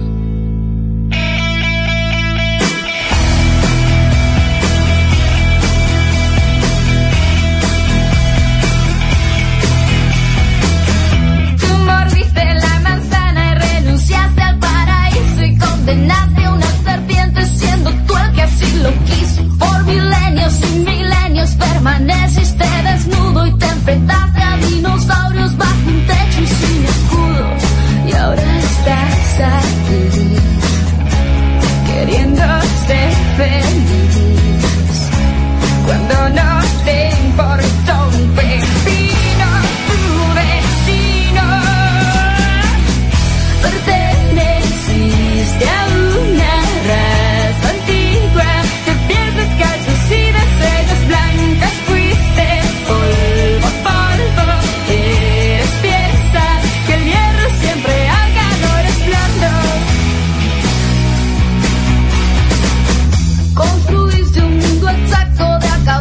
Bueno, ¿les gusta esa cancioncita de los noventas o no? no, imagínese. Me regresa a esa Shakira. Oficialmente así se llamó el primer álbum de ella, Pies Descalzos, en el año de 1995. Pelinegra. Pelinegra. Además, eso suena. eh, me estaba fijando en la canción y creo que para lo que suena en el pop actual. El 2019 suena muy actual, Está suena muy bien hecha. está muy bien Muy hecho. bien hecha, Fue como todo lo que hace Shakira. Por Shakira, Sí. por Luis Fernando Ochoa. Fue el tercer álbum que grabó la última oportunidad que le dio en ese momento Sony Music porque ya había hecho Magia, había hecho otros álbumes y dijeron, bueno, este es el tercer intento a ver si sí. Y, sí. finalmente, Uno. pues imagínese dónde está Shakira hoy en día. Claro que, la, claro que le ha pegado con ¿Dónde estás corazón? ¿no? O, o el sencillo que fue antes de este álbum Ah, de Pies sí. Descalzos fue un éxito rotundo en la radio en los noventas también. Pero el álbum, álbum, Sí, el álbum descache fuerte, fue magia. Realmente. pero el álbum, álbum, álbum potente fue Pies Descalzos que dijo, bueno, Sí, señor. ya, Sonaron todas. todas, todas. Sí, pero eh, sí, tiene toda la razón. ¿Qué? No, no. Que me está- no a su papá a no, hijos. No, está bien, está ¿Qué? bien. ¿Qué? Sí. ¿Qué iba a decir que no? No, le iba a decir que no, pero está bien. No, es que, pie- es que pies descalzos. Eh, Salió después, hombre. Sí, bueno. Está Yo oía radio en esa época. Bueno, está bien. ¿Ya había no radio? creo. Sí, ya- ¿Ya, ya había radio?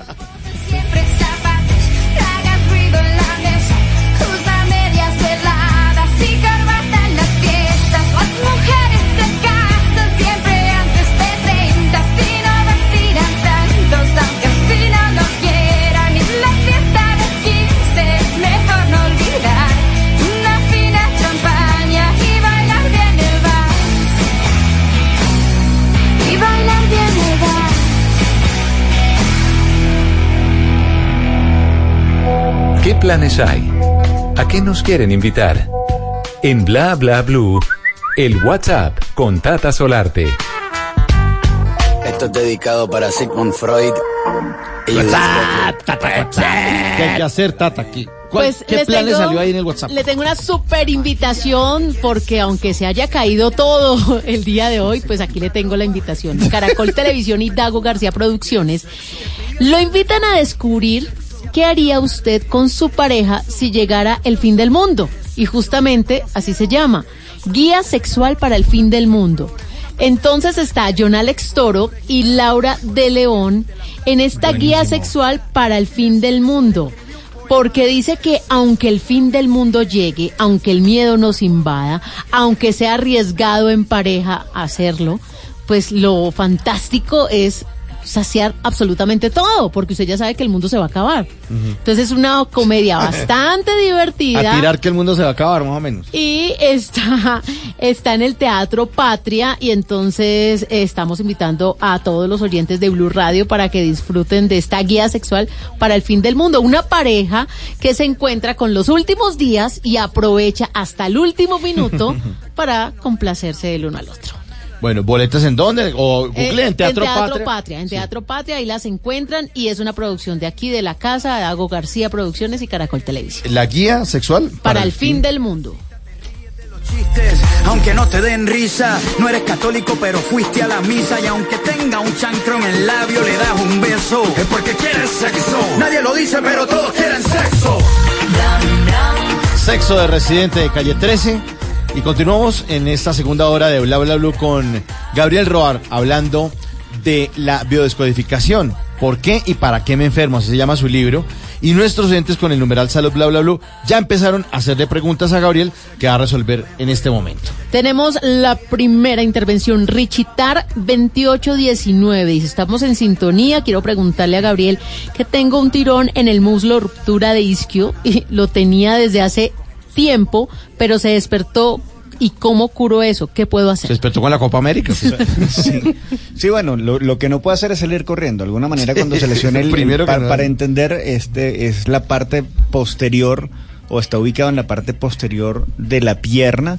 Si nosotros solemos ubicar a las expectativas de los demás, es decir, lo que yo creo que mi familia o lo que yo creo que mi pareja o lo que yo creo que la sociedad espera de mí, están muy simbolizadas en la parte alta, en la parte superior de la pierna y en este caso el isquio lo que va a hacer es limitar ese movimiento y en particular limitarle el avance, ¿sí? Es una manera de decirle, eh, deje la prisa, toma- cójalo con calma, más bien para poder sanar lo que tiene que hacer es levantar la pierna, eh, hacer ejercicios de compresión y descanso. Emocionalmente también lo que tiene que hacer es descansar de satisfacer y de todas esas carreras que él pega por atender las expectativas de los demás y porque todo ese entorno que siempre le está pidiendo cosas, pues que alguien más las, las cumple y las satisfaga. ¿sí? En, en dinámica de grupos siempre vemos y decimos que los grupos se autorregulan. Si hay una persona que hace las veces de salvador, se pone la capa y sale a salvar las necesidades de todos, pues, Los demás se- se pues, fresquean. Sí. de- pero claro, pero cuando uno le diga, pues vea, yo no puedo, eventualmente esa persona va a empezar a asumir la cuota de responsabilidad de su vida. Decía Fritz Perls, la hiperresponsabilidad es irresponsable. Y en este caso es irresponsable con él. Yo eso le tengo un nombre, la teoría del bus lleno. Cuando el bus está lleno, usted no se coge los pasamanos porque los demás lo están sosteniendo. se relaja, tranquilo. Sabe que no se cae. Sí, que no se va a caer. Andrés Triviño, nuestro estudiante de comunicación social, tiene preguntas ahí de los oyentes. Andrés. Así es, a propósito del tema del día, arroba Francialiet pregunta ¿por qué las verrugas en los pies? ¿Por qué las verrugas en los pies? Bueno, buena pregunta. O sea, las, las, que pasa es que si son verrugas pequeñas, si son acrocordones, son, suelen estar vinculados a un tema de eh, resistencia a la insulina, pero suelen aparecer más que en los pies, suelen aparecer en cuello, en entrepierna y en axilas. Si aparecen en los pies y son simplemente verrugas, pudiera ser un, un problema simplemente de piel que pudiera resolverse con un dermatólogo. Sin embargo, este va a estar hablando de algunas marcas o de la impresión de cómo sus raíces no son necesariamente las más agradables desde su perspectiva y como hay cosas que lo han impresionado, lo han marcado, pero no es que lo han generado un trauma, sino simplemente le generan esa impresión. Bueno, por acá nos dicen con el numeral salud bla bla blue. ¿A qué se debe la piel de gallina en los abrazos? Lo dice Betty. Eu Patiño. En los brazos. ¿En los brazos? ¿En los Me abrazos? dice, me dice. Sí, ese... En, lo- en los abrazos y los brazos. También, y todo. Sí. cuando ocurre. No, pero la piel de gallina suele ser una, un reflejo ante una emoción, sea esta miedo o sea eh, excitación o frío. Lo que pasa es que hay tres interpretaciones distintas. Si es por frío, es la sensación de no tengo todo el afecto o todo el calor emocional que espero o me da miedo lo que pueda pasar a continuación de esta relación, ¿sí? Este, pero si por el contrario es por, por placer, pues que la disfrute. Bueno, tenemos a Soy Suescun, dice, quiero adelgazar, pero cada vez más la ansiedad por estar comiendo algo se apodera de mí. ¿Este comportamiento de mi cuerpo es normal?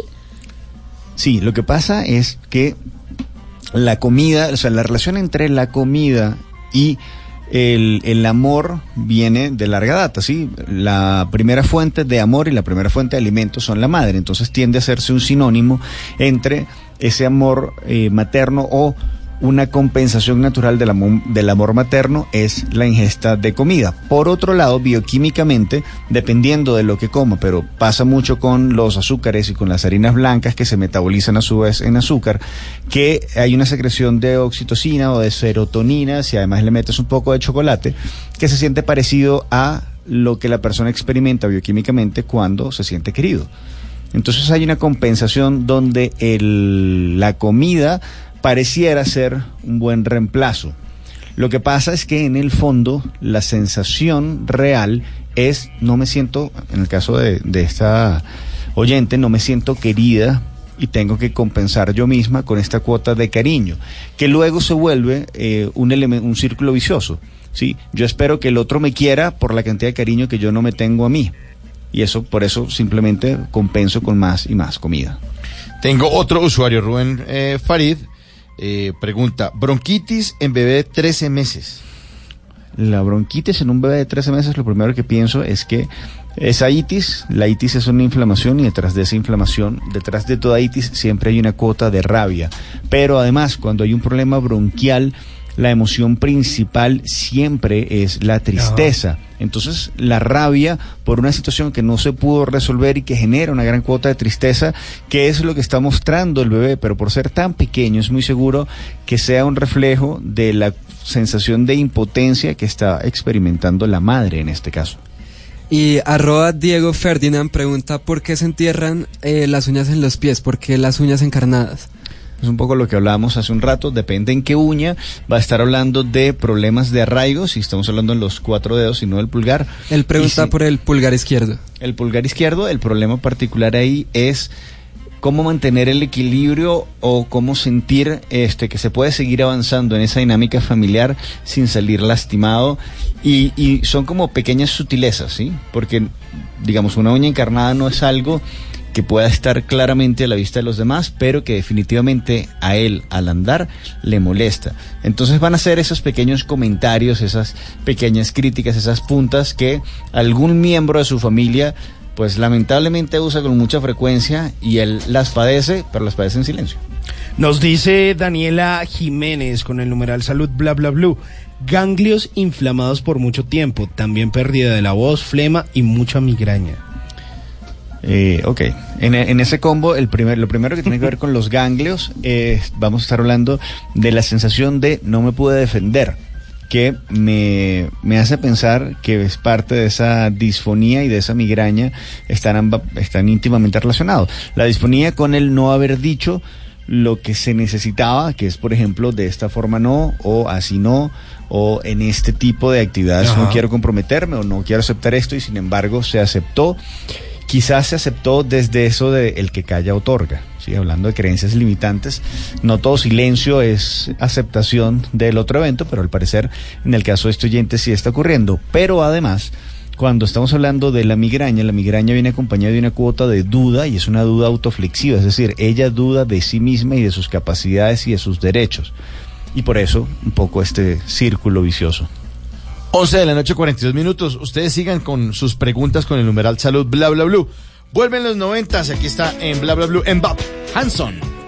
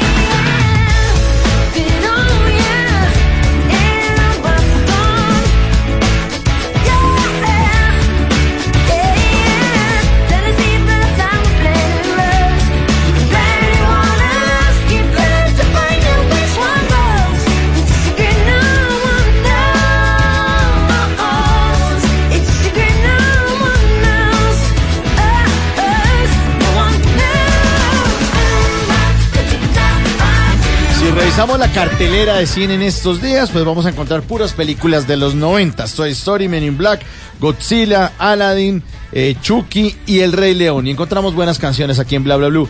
Hanson and Bob, un símbolo de los 90.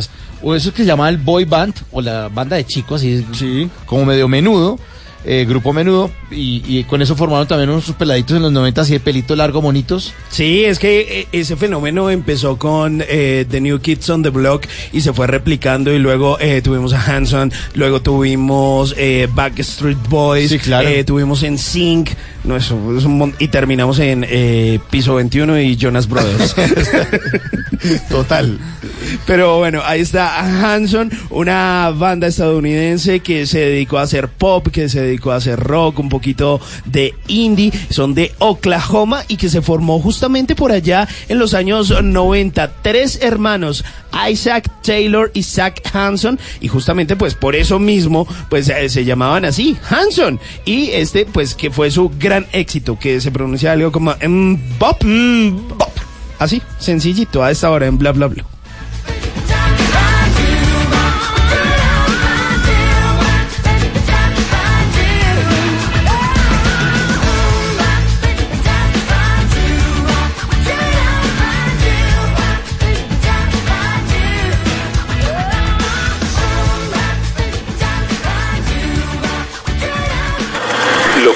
Día fue noticia, hoy es historia. En Bla Bla Blue, antes de que se acabe el día.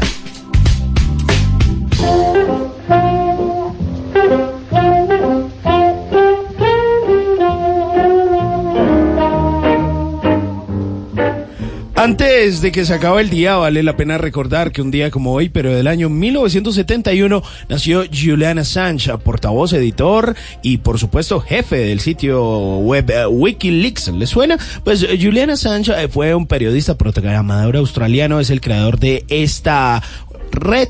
Y resulta que es una organización mediática internacional sin ánimo de lucro que publica a través de su sitio web Wikileaks informes anónimos y documentos filtrados con contenido sensible en materia de interés público, preservando el anonimato de sus fuentes. La organización se ofrece a recibir filtraciones que desvelen comportamientos no éticos ni ortodoxos de los gobiernos y por supuesto de algunas personalidades con énfasis especial en los países que considera tener eh, regímenes totalitarios.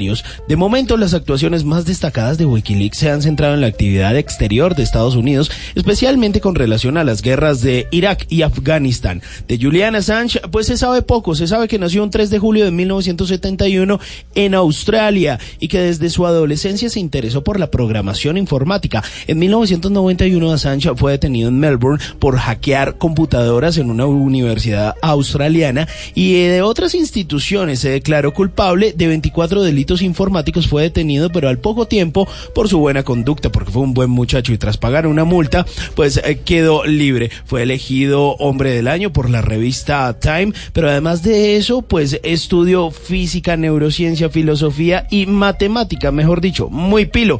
Antes de que se acabe el día, recuerde que entre cielo y tierra no hay nada oculto. Pórtese bien y por favor tenga presente que luego de que usted sube algo a redes sociales o envía cualquier foto vía WhatsApp, eso sí, cuando no está caído, deja de ser privado. Así que tenga presente lo que publica, no de papaya que para después está lamentándose y llorando por asuntos digitales. Nunca te irás a la cama sin aprender algo nuevo. Bla bla blue.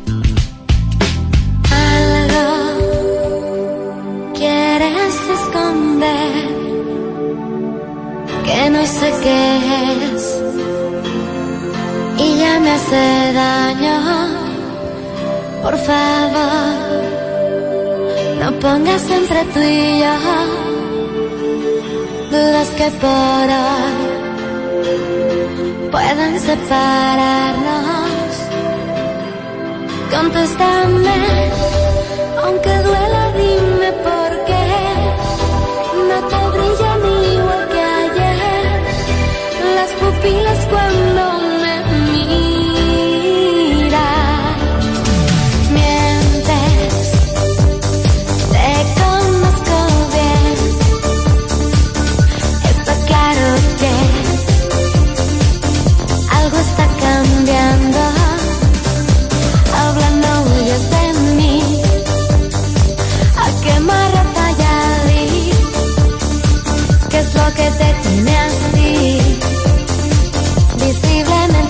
estaba.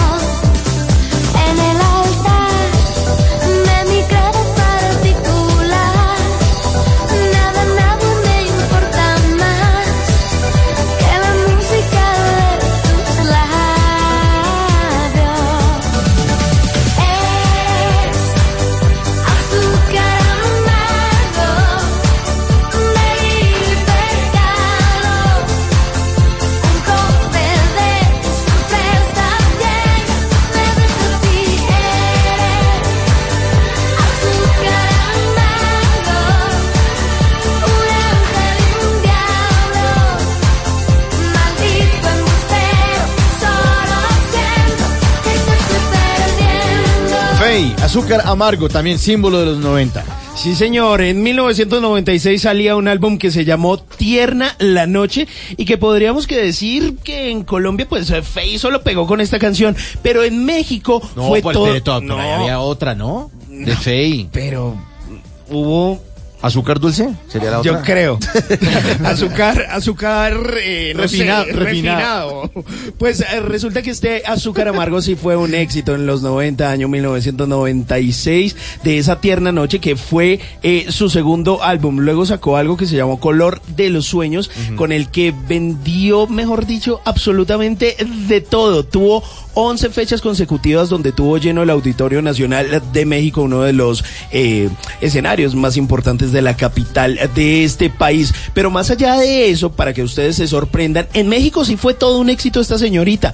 Vendió más de 20 millones de discos, convirtiéndose en una de las cantantes que más discos ha vendido en México. Pero además de eso, pues la gente de Sony Music en algún momento le dijo, oiga, ¿sabe qué? ¿Por qué no graba un disco con sus mejores éxitos en ese formato de ellos íntimo que se llama En Primera Fila? Sigue muy vigente porque en el año 2017 pues decidieron hacer una gira que se llamó eh, 90s Pop Tour, donde estuvieron con artistas como, no sé si les suena de los 90, Calo, Desacados, Alex Sintek, eh, la gente de MTO, eh, por supuesto, Irán del Castillo, mejor dicho, entre otros, y desde ese momento pues andan girando por México y otros países de, de América Latina. Así que Estuvieron en Querétaro el fin de semana pasado. Ah, para que vea. Sí, y se encontró con el ex esposo que se llama Mauri Stern, que es el integrante de Magneto.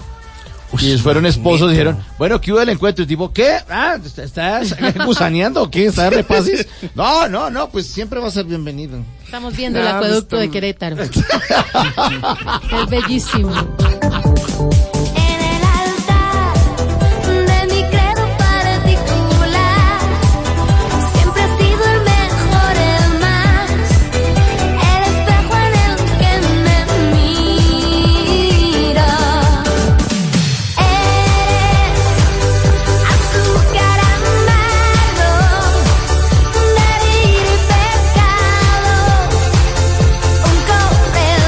11.53 de la noche. Recuerden que después de voces y sonidos de las 12 de la noche, este programa es 100% de ustedes en el 316-692-5274. Pero esta, como todas las noches de los miércoles, estamos con Gabriel Roar y las consultas que ustedes están haciendo a través del numeral salud bla bla blue. Rayoli pregunta, ¿qué significa cuando se sufre de cálculos renales? El cálculo renal, el riñón de alguna manera es el responsable de mantener el equilibrio de los líquidos en el cuerpo y simboliza esa liquidez o ese equilibrio en la liquidez y en este caso financiera. El cálculo renal es como una especie de rabia justificada por todas estas cosas que no se pueden hacer o que se hacen eh, que no se pueden hacer por falta de dinero y las cosas que se tienen que hacer para conseguir ese dinero. Hay mucha rabia, digamos, hay mucha piedra. Por eso que se está haciendo para conseguir el dinero y no lograr ser más eficiente financieramente. Quizás la gran invitación es que pueda ser diferente y entender que muchas veces no es eficiente trabajar duro, sino hay que aprender a trabajar eficiente. Hay gente que dice el 21 de diciembre, no, listo, yo quiero el año que viene tener trabajo. Pues yo quiero tener un trabajo bien remunerado, es distinto. Muy diferente. Mire, nos dice por aquí Mary Gaby con el numeral en blue jeans. No puedo hacer Numeral no- salud, numeral bla, bla, salud blue. bla bla blue. Se equivocó de ¿Qué? programa. Doctor, ¿qué puedo Está hacer para eso? Para que no me falle la adelanto. memoria. Sí, haciendo el adelanto. ¿Por qué me pasa eso? bueno, nos dice por aquí Mary Gaby con el numeral salud bla bla blue. No puedo hacer del cuerpo, o bueno, popó. Así dice, textual. Tengo cerca de dos semanas así. Antes tomaba Dos algo que me permitía no evacuar. Así dice que dos semanas. Wow. No, pero dos semanas uno no aguanta dos Pero semanas. por eso ella dice que está desesperada. Dice, Sí, no me permite creo. evacuar, ya no me funciona, estoy desesperada. ¿Qué puedo hacer? A esa altura lo que le recomiendo es de una al médico y ya es un lavado de colon por porque realmente la condición es muy grave. Imagine que usted agarra un alimento, le pone encima, se lo pone a 37 grados, supongamos que es no, digamos que es carne para no hacerlo tan tan grave, aunque sean vegetales y frutas, no importa. Este, después de las 48 horas, eso ya genera toxinas, eso se pudre. Entonces imagínalo, 12 días la cantidad de toxinas que el cuerpo, porque el colon solamente sabe hacer una cosa y es absorber lo que en este caso está en tránsito por él.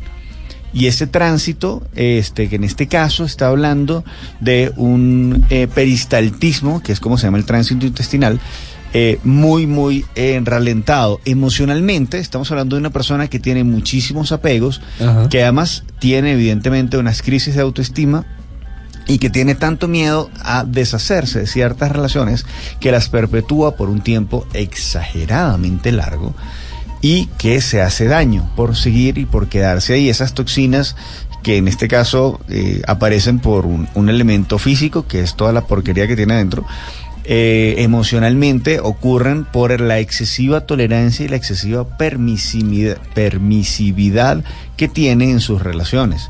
Así que lo que tiene que hacer, evidentemente, es aprender a soltar, aprender a poner límites, aprender a poner condiciones y urgente ir a un gastroenterólogo a hacerse un lavado porque puede terminar muy mal, realmente. Andrés Triviño, ¿quién más pregunta? Por acá, arroba Yeye, raya al piso 4819, fiel oyente de Bla Bla Blue, eh, pregunta a qué se debe la hipersexualidad en un hombre. Ah, Si yo digo que se debe, tiene que ver con un altísimo nivel de testosterona en sangre. Y si lo veo desde el punto de vista de creencias, también hay que ver qué dice por hipersexualidad. O sea, si, si habla de una adicción al sexo o si habla de simplemente un gusto exacerbado por el sexo. Por un lado está la carga hormonal, que debe ser muy alta, y por el otro lado debe estar, o sería bueno revisar, qué pasa con cosas como compromiso y como disfrute. Es muy común encontrar en las personas que tienen hipersexualidad que no tienen, eh, que no logran estar completamente satisfechos y por eso aparece el deseo una y otra vez y ahí hay una serie de creencias limitantes vinculado al merecimiento de placer, aunque parezca contradictorio, que lo haga mucho no quiere decir que lo disfrute plenamente en cada uno de los encuentros. Quizás sea interesante que vaya un poco a terapia a revisar parte de esas creencias. Orina muy amarilla Una orina muy amarilla es... y de olor fuerte.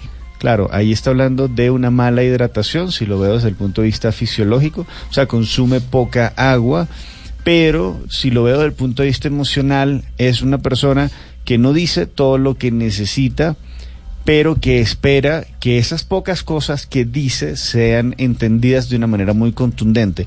Si lo vemos en una versión más primitiva y más animal, eh, el tema de la orina tiene mucho que ver con la territorialidad y con, con eso que hacen los perros, levantan la pata y marcan su territorio.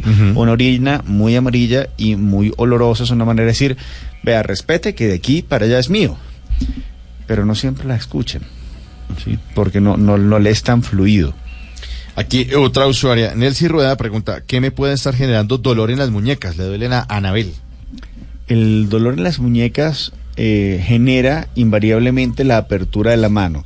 Emocionalmente estamos hablando de una persona que siente que tiene que soltar determinadas situaciones que no logra manejar de una manera eficiente y su cuerpo le está diciendo, vea, el apego no es lo mejor. Suelte. Mire, nos dice por acá Rafa82, eh, ¿a qué se debe una infección en los pulmones? Y no me digan que es por el cigarrillo. O sea, además del cigarrillo. Además de... Además del cigarrillo, evidentemente, que el cigarrillo no es una elección casual. O sea, cuando yo decido eh, meterme nicotina y tapar progresivamente los bronquios, no es una elección casual. Ahí lo que estoy buscando tapar es mi capacidad respiratoria y en este caso la infección pulmonar habla de estas cosas que yo he ido inspirando y que yo cotidianamente tengo que convivir y asimilar que me generan una profunda tristeza. El, digamos, la restricción respiratoria invariablemente genera debilidad. Yo necesito dos cosas para hacer casi todo